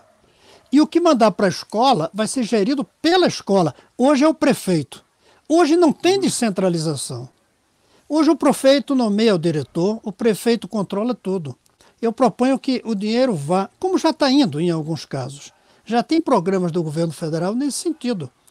Não sei como é que chama, dinheiro na escola, se eu não me engano. Já tem isso. Então, vai haver descentralização. Não vai haver concentração. Uhum. Agora vai haver padronização. E não do currículo. Eu defendo que cada continue havendo um secretário de educação, sem a máquina, para que ele defina o currículo junto com os órgãos federais. Outra coisa, o professor, o, hoje, com a municipalização, é que tem, de certa maneira, uma concentração nos municípios ricos. Uhum. A gente vai é distribuir. E, além disso, tem uma, uma forma de descentralização que é o contrário os municípios vão ficar livres do custo da educação. Vai sobrar dinheiro para os municípios. A grande questão é a engenharia financeira se o governo federal tem esse dinheiro. E a minha resposta é: para as 200 mil escolas, não. Mas para 200, cida 200 cidades, tem. Uhum. Então, em um ano a gente faz 200. Depois faz 200. E se não tiver dinheiro, em vez de 20 anos, a gente leva 30 ou 40 porque eu sou defensor da responsabilidade fiscal absoluta. Não adianta agora, fazer agora, tudo isso e voltar à inflação, porque aí a escola não definir, funciona. Tem que definir bem os critérios de distribuição desse recurso, para não se criar uma situação onde o diretor da escola vire um prefeito que tinha que estar em Brasília com o pires na mão pedindo repasse, né? Não, não vai ter esse perigo. O governo vai mandar por número de alunos. 15 ah, mil reais. Está dentro do orçamento, né? Está, está uma, um dispositivo que obriga dentro do orçamento. orçamento. É, é, okay. critério, né? É, então, uma parte vai direto para o professor, dos 15 mil reais por aluno no ano, a outra vai para a escola, não vai para o prefeito. Interessante. Tem, tem três maneiras de fazer isso que estou dizendo. Um chama-se é, voucher. Você dá 15 mil reais por ano para o pai. E ele se vira. Arranja uma escola privada. Não funcionará. Dois, e vai ser mais desigual. Dois, eu chamo de fundebização. O governo dá 15 mil reais por criança por ano para o prefeito. Mas o problema da educação não é dinheiro. As cidades pequenas não têm professor de qualidade. Por exemplo, esse professor de 15 mil reais, eu imagino gente que ia para o ITA e vai ser professor. Isso só um concurso nacional pode fazer, como o Banco do Brasil. O Banco do Brasil não faz concurso municipal para escolher os funcionários de sua agência. Eu gosto de comparar com o Banco do Brasil. Por que, é que em toda cidade tem Banco do Brasil, agência tal? E nos municípios não tem Escola do Brasil. Uhum. É. Na escola é municipal. É uma visão, é uma visão de governo e de Estado, né? É uma visão de Estado, exatamente. Mas continuando nas suas colocações, é, o problema que eu gostei quando você falou, aí eu vou para o começo que você falou, que é um problema cultural, introjetado. É isso mesmo. Esse é o maior problema. Como quebrar essa cultura introjetada? E uma coisa que você falou sobre sua experiência pessoal, eu achei muito interessante. O Brasil só dá valor à universidade e ao diploma, não é nem ao conhecimento. Não. Nós inventamos um tempo atrás, para vender mais carro, o carro popular. Agora nós inventamos o diploma popular. Uhum. É o diploma de uma escola, faculdade, que não tem condições de dar um bom curso. Mas cada um quer que seu filho tenha um diploma na parede. E ele sabe que se for um bom pedreiro, vai ganhar muito menos do que um advogado medíocre. Mas isso está mudando começa a haver um mercado, e eu já descobri aqui em Brasília, de pedreiros de qualidade, mecânicos de qualidade. Está mudando. E eu acho que vai mudar como é nos grandes países. A desigualdade entre quem tem um diploma universitário e quem é um técnico nível médio, a diferença é pequena. Na Finlândia, é comum as pessoas não quererem ir para a faculdade, porque a desigualdade é pequena porque eles podem entrar na faculdade anos depois e porque o ensino médio deles foi de alta qualidade. O garçom que se conhece de vinho, o garçom que fala idioma, o garçom que sabe o que é que faz mal a um diabetes, a um diabético. Então, eles são bem formados e aí ganham bem, porque tem alta produtividade também. Essa desigualdade, tá, eu acho que vai diminuir. Mas a gente tem que ajudar a diminuir essa mania por universidade que eu acho que é uma coisa do império, da ideia de nobreza. O diploma é, é, é para ter o título de doutor, como antes tinha de conde, barão, visconde. É isso mesmo. Agora tem de doutor. Não se está procurando conhecimento. Quer ver uma das provas disso? Hoje, uma das pressões que os professores mais sofrem em universidades é para não reprovar aluno. Muitas faculdades já adotaram a tal da promoção automática. O aluno entra com o direito ao diploma e não ao conhecimento. Isso está introjetado também, isso vai ter que ser quebrado e isso vai demorar. Aqui eu anotei como, eu não sei se foi como mudar isso que você perguntou ou se foi eu que anotei. E a realidade vai ajudar a mudar isso, na medida em que vai começar a sobrar doutores desempregados, porque a já pessoa. Já está sobrando muito, né? Já está sobrando muito. E no seu caso, o cara fez isso, mas em outros casos vai preferir o que do ensino médio mesmo, e não o doutor. Uma coisa absurda do Brasil: duas secretárias que fazem a mesma coisa, mas uma tem diploma superior, a outra não tem. A que tem diploma ganha mais. Uhum. E se forem iguais, é capaz da que não tem diploma se esforçar mais, mas ganha menos. Isso tem que mudar. Nós temos que valorizar o conhecimento. Sabe uma coisa que vai ajudar nisso? É o fato de que a educação ficou aberta. Hoje já tem universidades que você nem faz vestibular, você estuda diretamente. O MIT, a maior parte dos seus cursos já, já são abertos e remotos. Com isso, os, os patrões vão procurar mais conhecimento do que diploma. Então, isso vai mudar. Mas a gente precisa de uma campanha grande, que é o que eu venho tentando, como eu lhe falei. Ah, e eu, vou, eu anotei como porque eu tinha me lembrado. Quer ver um exemplo de como dá isso? Que a gente tem conversado, não exatamente sobre isso, com a Glória Pérez, que é essa grande autora de novela televisão. Imagine que uma novela televisão bote dois meninos. Um que entra na universidade, para um curso desses que não exige nada, e um que entra na escola técnica. E o que da escola técnica tem sucesso e o outro não. Isso ajuda a criar uma mentalidade de valorização do ensino médio qualificado, entendeu?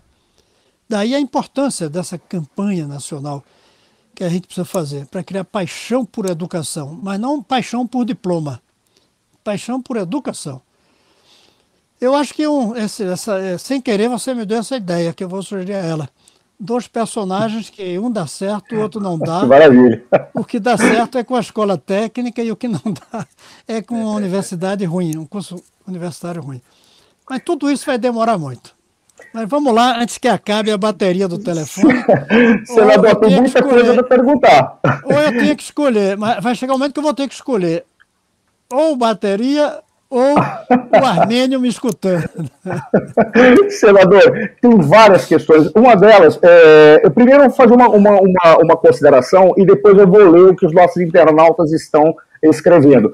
Mas uma consideração é interessante quando o senhor fala que isso é um projeto de três gerações, ou pelo menos, vamos botar 30 anos, considerando que seja 10 anos uma geração. O que muda está mudando historicamente o período de uma geração, né? Mas que sejam para 30 anos. É curioso que o senhor citou a Coreia. A Coreia ela saiu de um PIB de 2 bilhões de dólares no final dos anos 50 para chegar nos anos 90, quando teve aquela grande crise, para um PIB que a colocou entre as 12 maiores economias do mundo. E foi uma aposta na educação, apesar de, de ter muito claro que da cultura coreana, já existe um desejo, um respeito pela educação, não entendendo a educação como ter um diploma na parede que não serve para nada. A pergunta que eu iria fazer em relação a isso que o senhor, é, que o senhor apresentou, ela, é, é, óbvio que ela tem, acaba tendo um viés de uma interpretação de um processo político que nós temos na nossa história, tá? E na nossa história recente. Talvez essa questão da universidade ela não tenha sido uma deformação causada para tentar usar politicamente de segmentos que nunca tiveram a possibilidade de se colocar ou se considerar elite e ser visto como elite era ter um diploma de curso superior, apesar de nós termos certeza de parte expressiva, o senador já, vai entrar, está ouvindo, parte expressiva da nossa sociedade ser de indivíduos puxa, caiu. Vai ter, vou repetir, não tem problema. vou repetir porque isso toca diretamente no fato de você não ter é, indivíduos que saem do curso superior com capacidade. O senador vai entrar, eu repito a pergunta para ele. Está dando esse problemazinho na bateria. Mas não tem problema, nós vamos ficar o tempo que seja necessário para ele desenvolver as suas ideias. E nesse momento, aproveitando, voltou o senador.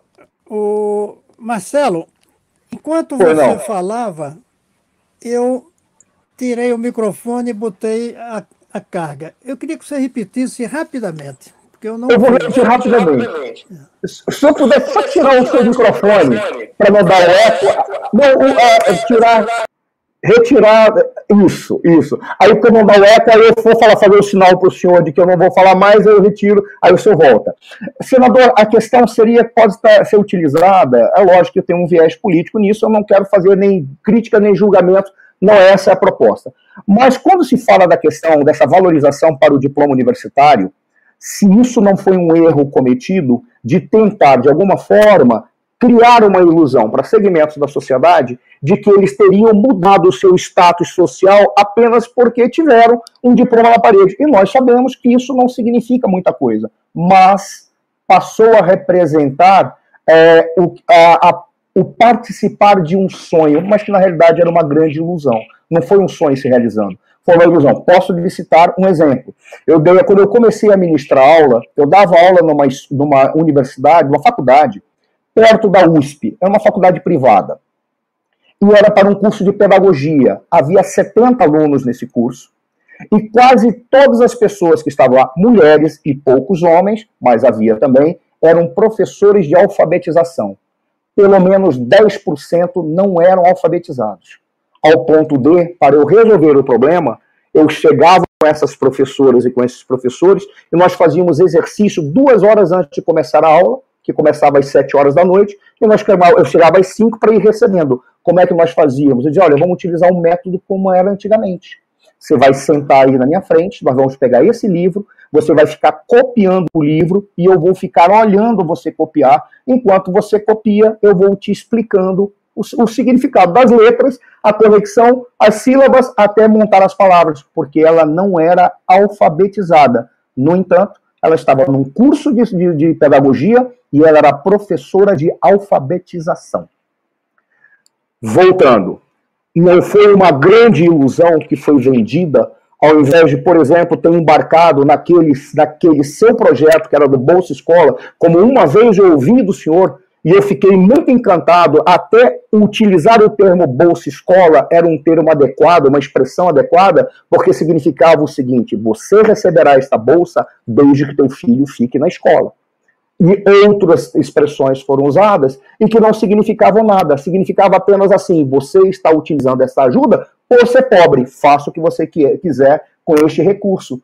E não dava o vínculo da criança à escola, ou seja, uma espécie de deturpação ou uso inadequado de um projeto seu que era um projeto espetacular. Só eu não sei se eu fui muito longo, mas é, teria como o senhor a fazer uma reflexão sobre isso, sobre esse uso político?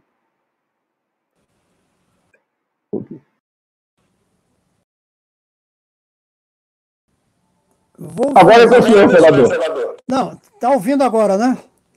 Vou fazer a reflexão, até porque, de certa forma, eu fui um pouco vítima disso, do ponto de vista da carreira política, vamos dizer. Quando o presidente Lula decidiu me substituir no ministério depois de um ano, ele foi muito claro. Ele disse: Eu quero um ministro que se preocupe mais com universidade. E, de fato, eu só falava em alfabetização de adultos, porque era a marca que eu queria deixar. Eu queria ficar como ministro que alfabetizou o Brasil. Isso a gente conseguiria em quatro anos. Nenhum ministro vai dizer, eu fui o ministro que educou o Brasil, porque vai levar 25 anos, 30 anos, mas alfabetizar dava. E eu só falava nisso. Tanto que eu tentei convencê-lo no início de criar o Ministério da Educação de Base. Mas as universidades pressionaram muito e não deixaram, achando que isso ia tirar dinheiro das universidades. Pois bem, foi sim um erro estratégico, mas foi um acerto eleitoral. Foi um acerto político. E, de fato, o presidente Lula é um gênio é, político. Ele viu que não dá voto erradicar analfabeto. Não dá voto melhorar a educação de base. Isso demora. E isso a pessoa não fica agradecido.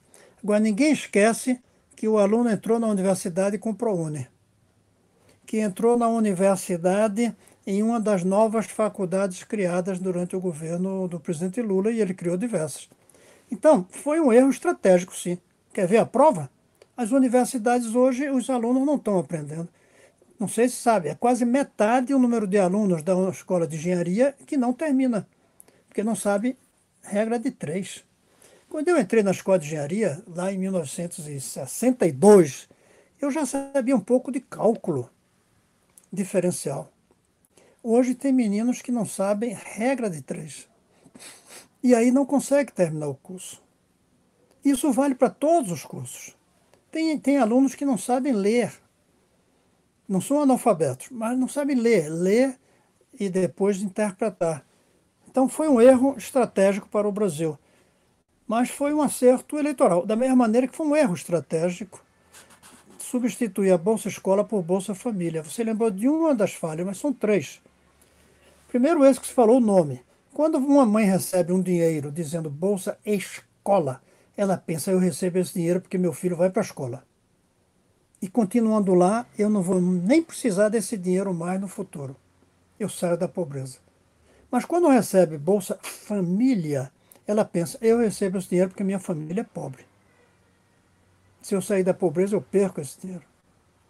O nome é fundamental. O segundo foi tirar, isso é mais grave. Tirou a gestão do programa Bolsa Escola, que era no Ministério da Educação, para o Ministério da Assistência Social, que se chama Desenvolvimento, mas é da Assistência Social. Aí a ministra, foi uma mulher, ela perdeu a preocupação com a educação. Não era o papel dela exigir frequência eu coloquei um projeto de lei no Senado que obrigava os pais que recebessem Bolsa Família a irem uma vez por ano na escola do filho. Veja bem, uma vez por ano, no mínimo, claro. O governo não deixou aprovar, barrou o projeto dentro do Congresso, já no finalmente. E eu me lembro que eu fui falar com a ministra e ela disse: Você quer sacrificar os pais, obrigando-os a ir na escola? Isso não pode ser visto como uma obrigação. Isso é uma necessidade que tem que fazer. E terceiro, foi misturar um programa que era para mães com crianças na escola com todo mundo que precisava de dinheiro. Antes, quem recebia era quem tinha filho na escola. Os outros, deficientes, velhos, desempregados, deviam receber outra bolsa, mas não essa. Mas ao misturar tudo numa só e fazer o que o governo Lula disse, e é verdade, a gestão melhorada piorou do ponto de vista estratégico, porque misturou um velhinho que recebe o dinheiro com uma mãe que tem filho na escola, como se fosse a mesma coisa. Como é que vai exigir frequência aula? O velhinho não tem mais filho. Então isso foi um erro. Agora, sobre uma coisa que eu adotei que você falou, vai precisar de uma geração e meia, vamos dizer. A grande educação vai ser quando os filhos da federalização entrarem na escola. A geração dos que vai se beneficiar disso ainda não vai fazer plenamente a revolução. Eu chamo essa geração de geração base. É, gera, é o ponto zero da mudança. Mas são os filhos dele que vão, de fato, é, mudar.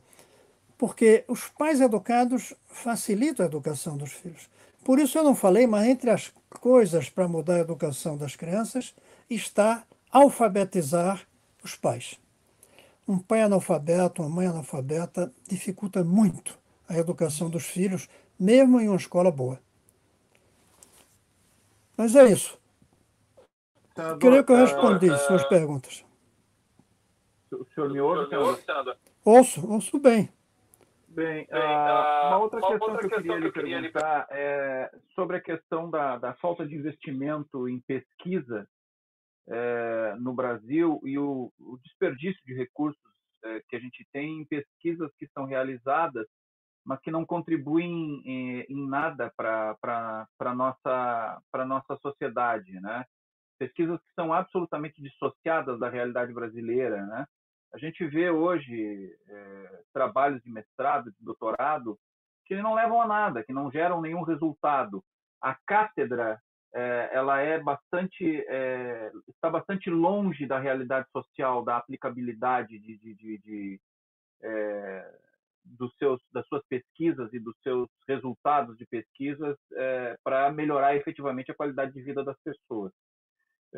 Como é que o senhor vê essa questão? Isso tem levado também essa falta de pesquisa a um êxodo dos nossos principais cérebros. O senhor colocou no início da sua fala que, efetivamente, eu concordo com o senhor que é, hoje nós estamos vivendo a era do conhecimento, né? E, e, e o capital hoje, efetivamente, é o do, do, do conhecimento, né? De construção de software, de engenharia de robótica, é, agora, nessa necessidade premente de pandemia, pesquisas em vacinas e novos medicamentos, e nós temos tido no Brasil um êxodo muito grande dos nossos dos nossos pesquisadores. Nós temos pesquisadores nossos indo para a NASA, pesquisadores é, indo para outros países que têm mais investimento nesse setor, e isso, com isso o Brasil tem sofrido bastante. O que, que o senhor pode nos dizer a esse respeito? Como é que o senhor vê essa situação?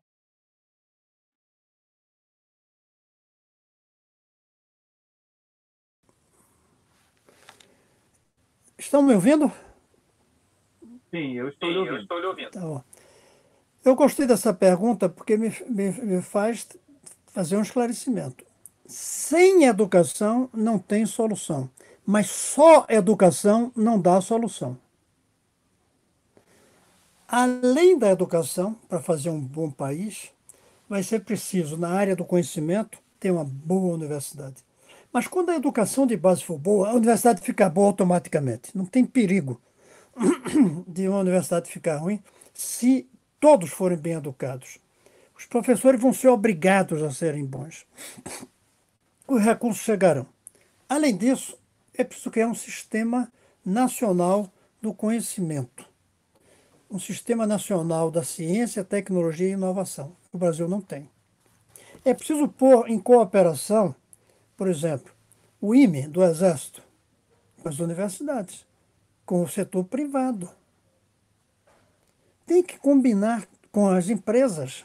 A, a, a ciência e tecnologia não é produzida só em universidade, nem só em institutos de pesquisa.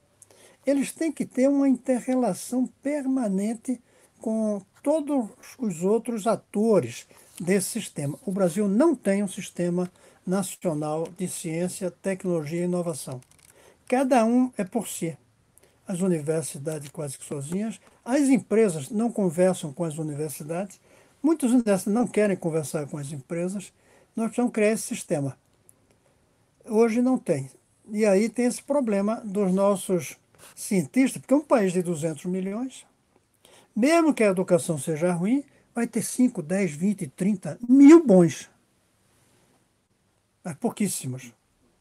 Mas vai ter, porque são 200 milhões. O problema é que eles não estão sendo aproveitados na ciência e tecnologia. Você falou a NASA. É ruim a NASA porque vai para fora do Brasil, mas pelo menos vai aproveitar o conhecimento. Pior, eu acho. Não sei se pior. Não, pode não ser pior, porque fica aqui perto. Eu fui um dia não, antes da, da pandemia, fui visitar um escritório desses que fazem investimentos, mercado financeiro. Comecei a perguntar onde tinha estudado cada um daqueles meninos. Tudo tinha saído do ITA. Era capaz de ter saído alguns do IME. Eles saem com altíssima formação, mas não ficam na carreira. Vão, obviamente, ganhar dinheiro onde tem dinheiro. E o dinheiro hoje no Brasil é o mercado financeiro, não é o mercado de ciência e tecnologia. É, é uma pena, mas nós não temos. Aí volta a palavra que o Marcelo usou: não temos estratégia. Não temos uma estratégia para formar as crianças e levá-las até o último nível e aproveitá-las com esse sistema. Isso tem que ser feito. Aí diz dinheiro. Eu sempre digo, dinheiro depende de em quanto tempo. Se for para amanhã, esse ano não tem dinheiro. Esse ano não tem dinheiro para nada. É só sobreviver. Mas daqui a um ano vai voltar. Terminou a epidemia, vai voltar. O crescimento volta. E vai chegar um momento que tem dinheiro. A gente tem que combinar com o tempo. Eu quero, eu gosto muito de falar isso. A gente tem que combinar com o tempo para saber se tem dinheiro ou não. Falta estratégia. E falta uma estratégia para o conhecimento. E claro, não é só o conhecimento. O Brasil tem que reduzir o custo, Brasil, com melhores estradas. O Brasil tem que desburocratizar-se. Isso traz um custo altíssimo para o país. Temos muito o que fazer, mas eu acho que a base mesmo é a educação. Marcelo, já estamos a duas horas e eu tenho medo que as pessoas cansem. Estamos às duas horas. Pô, vamos lá. Estamos a duas horas, mas muito difícil para as pessoas cansarem. Se o senhor quiser é, é, ficar mais uns 10 minutinhos, eu só acho que é a, a lei, por favor, senhor, eu gostaria, eu gostaria só de ler o que os internautas é, é estão apresentando. Só tirar o seu microfone um minutinho. Valeu, valeu, senador. Aqui, ó, o Cris Alonso falou, é, está cumprimentando a todos nós, excelente conversa, estava honrado de ouvi-lo, senador. Está honrado, porque ele continua lhe acompanhando. O Cris Alonso, já que nós estamos falando de educação, ele acabou de entrar recentemente, eu tive o privilégio de conhecê-lo pessoalmente, acabou de entrar recentemente na, no Lago de São Francisco, está fazendo direito aqui na USP, aqui em São Paulo. Ele vem de uma escola não tem problema fazer a propaganda da escola, porque é uma escola espetacular, que é, que é o Vértice, considerado uma das três melhores escolas de São Paulo. Eu tive a, a, a, a honra de ministrar algumas palestras e alguns mini cursos lá no Vértice. Eu fiquei assustado com o nível que eu encontrei dos alunos de primeiro ano de segundo grau, para que o senhor tenha noção. Eu fui lá para falar sobre geopolítica. Aí tive que falar sobre teoria organicista todos já sabiam, estando com 14 anos, no primeiro, na primeira série do segundo grau. Quando eu fui falar das teses do, do Hatzel, todos já tinham ouvido falar do Ratzel, ou seja, o nível é diferenciado. E aí eu fui, a, a coordenadora me levou para conhecer a escola, me apresentou, agora eles vão fazer educação física. O Armênio vai adorar, porque o Armênio é faixa preta em Taekwondo. É, é, espero não ter falado errado a pronúncia. Eu fui lá, vieram, vieram as professoras, me apresentaram as professoras de Taekwondo lá. As duas eram, eram campeãs nacionais. Ou seja, professores de alto nível com um projeto pedagógico, um projeto educacional e remuneração adequada produz é, jovens com esse nível. Isso eu encontro apenas, com todo respeito, nas escolas dos colégios militares. Foram os lugares em que eu encontrei algo similar. Mas, continuando, o Cris Alonso está cumprimentando a todos nós, tinha que fazer essa consideração. A Miriam Beck falou: disciplina é respeito aos outros e a si mesmo. Uh, o Cris Alonso faz uma pergunta. Senador, o senhor citou a cultura como obstáculo para valorizar a educação.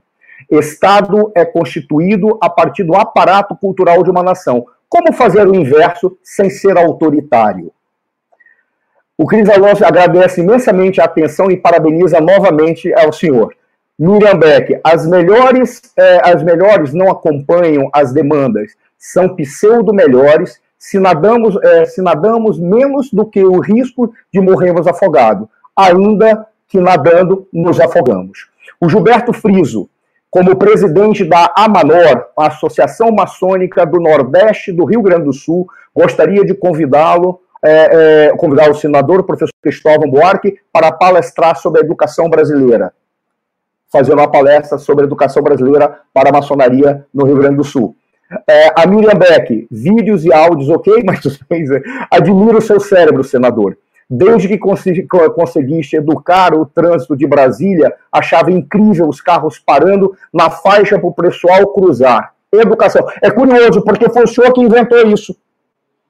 Botar aquela. É, educar as pessoas a respeitarem as faixas. Isso está no seu currículo e é uma das histórias que o senhor construiu para o país. Foi o senhor que trouxe isso. Não há muita gente que cita, não. É, e é, é, bom que saibam, foi o senhor que criou isso. É, o Gelson Santana. É, precisamos alfabetizar os brasileiros. O Gelson Santana é presidente da, da, do sindicato, é, sindicato dos Trabalhadores da Construção Civil. É, boa noite aos meus amigos. E ele disse que precisava educar. Ele trabalha também voltado para a educação no sindicato, que é o STIC. A Miriam Beck, sonho, sonho com esta nação livre. É, prefeito Marcelo, que é o que eu estava falando. Uh, deixa eu ver o que mais. Tem aqui, até 1975, os países asiáticos tinham um índice de alfabetização iguais ao nosso. E hoje são potências simplesmente porque investiram muito forte na educação. Precisamos de política de Estado para educar. Não cansaremos. Imagina, falando em relação ao senhor, que o senhor disse que todos estavam cansados do senhor. O Antônio Flávio Capeotti, tudo tem de desembocar no processo produtivo. Foram algumas perguntas que foram feitas e passo a palavra ao senhor, senador, se o senhor viu algumas questões, fazer a reflexão, por favor. Vamos de trás para frente. Tudo passa pelo produtivo, mas o produtivo passa pela educação. Cada vez mais. Não sei quem é que falou isso do produtivo. O que falou. Está ouvindo? Foi o Antônio Flávio Capote. Pois é, o Antônio Flávio. Tudo passa pelo produtivo, não tenho dúvida. Até porque para ter uma escola precisa ter uma economia que permita financiar, precisa fabricar os tijolos, tudo. Mas tudo passa, o produtivo passa pela educação. Agora eu achei interessante a pessoa que perguntou, que falou da alfabetização nos países asiáticos. Creio que foi uma moça. Não anotei o nome.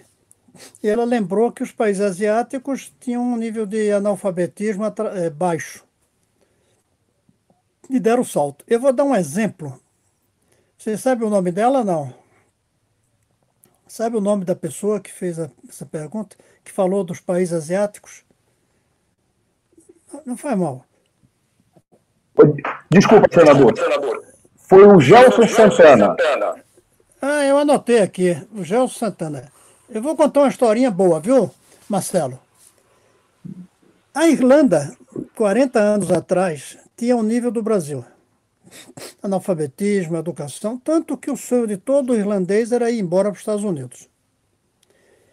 Em 70, eu soube, eles fizeram uma reunião em uma cidade chamada Cork, onde eles reuniram empresários, líderes sindicais e políticos, para discutir o que, é que podia uni-los pelos próximos 30 anos. De tal maneira que cada governo que mudasse continuasse na mesma linha de algumas coisas. E decidiram fazer educação, ciência e tecnologia. Fizeram um acordo, um pacto. E olhe que lá é parlamentarismo, muda muito primeiro-ministro, mas não paravam de investir em educação, ciência e tecnologia. Eu fui aprender isso lá na Irlanda, saber o que eles fizeram. E tinha um embaixador brasileiro lá, que eu tive com ele e eu disse, embaixador, eu quero ir nessa cidade, chamada Cork. O embaixador disse, não dá, é muito longe. Eu disse para ele, embaixador, esse país não tem nada longe, embaixador. Olha ali, aí eu mostrei um mapa da Irlanda que tinha na parede. É como se fosse uma pedra jogada no mar. É uma pedra jogada no mar. A gente vai de manhã voltar de tarde, embaixador porque eu só tinha três dias lá e tinha uma agenda grande. Disse, não, você não conhece as estradas daqui. Eu aí disse, embaixador, por favor, um país com essa ciência e tecnologia exemplar no mundo, com essa educação tão boa, não pode ter estrada ruim.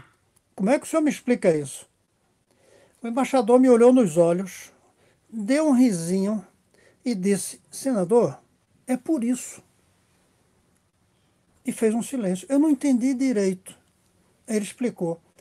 Eles decidiram investir em educação, não fizeram as estradas. Agora que eles vão fazer as estradas. Olha, isso chama-se prioridade. E essa é uma das dificuldades brasileiras. Nós somos um povo imediatista. Como é que a gente vai fazer um acordo para só fazer as estradas daqui a 30 anos quando o país for campeão em educação. Não tem como.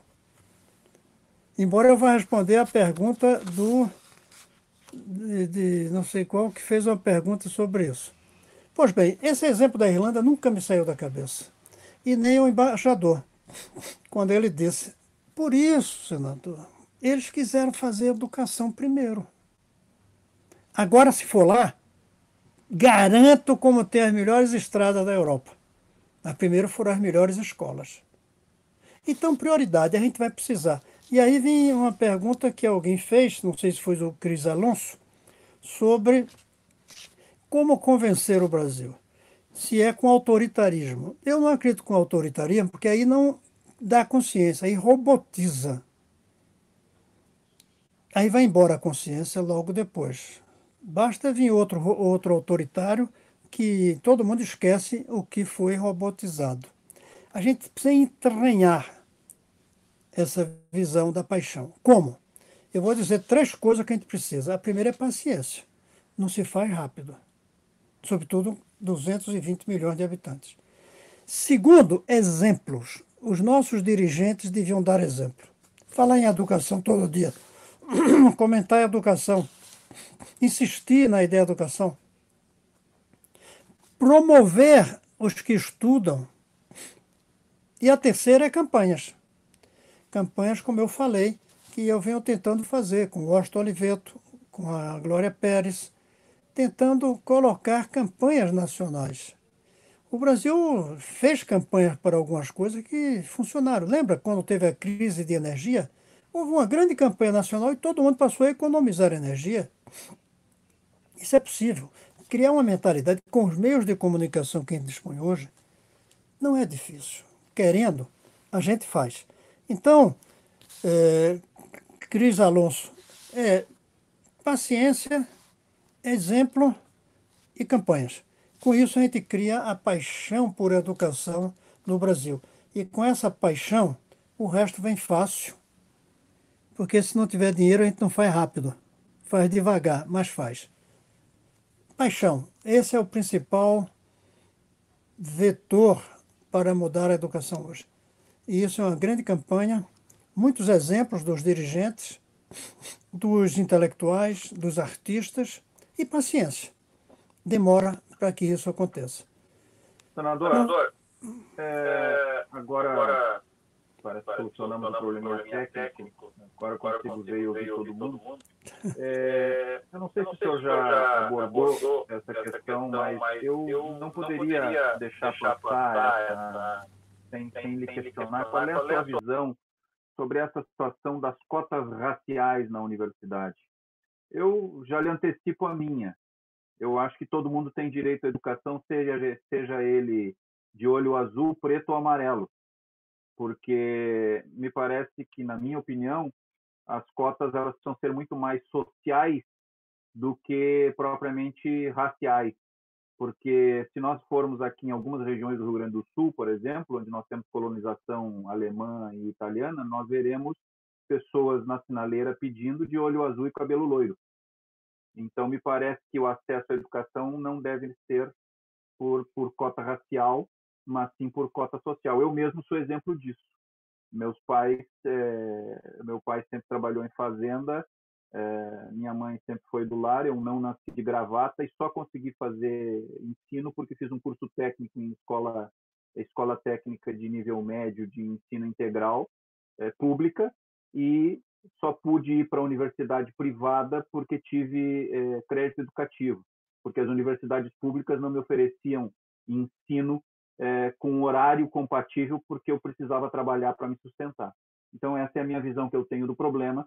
Acho que essa essa questão está equivocada, mas gostaria já de, antecipando a minha visão, é, de colocar essa problemática para ver a sua reflexão a respeito do problema. Vou responder mostrando que você pode ter razão e eu também defendendo as cotas. Sabe como? É que você olha educação como um direito da pessoa. Eu olho como um vetor de transformação do país. Um menino negro que recebe cota, eu não estou querendo beneficiar ele, não. Eu estou querendo que ele entre na faculdade para melhorar o Brasil, mudando a cor, a cor da cara da elite brasileira. Eu acho que para o Brasil é uma vergonha não ter um embaixador negro, não ter médicos negros, não ter políticos negros. Eu acho que isso é uma vergonha. Mas pior do que uma vergonha, isso traz um problema para o país que é o racismo. O racismo que ainda temos, pode ser diferente dos americanos, ele é decorrente de que a elite de um país mulato e negro e de branco, a elite é branca. Eu não estou vendo quem está assistindo a gente, mas eu garanto como tem poucos negros. Um dia eu fiz uma palestra sobre esse assunto e aí eu era reitor. E na minha frente eu disse, olha, só tem um negro aqui. Era um militar. Quando terminou a palestra, ele veio para mim e disse: Eu não quis falar ali, professor, mas eu sou adido militar de Angola. Outra vez eu fiz uma palestra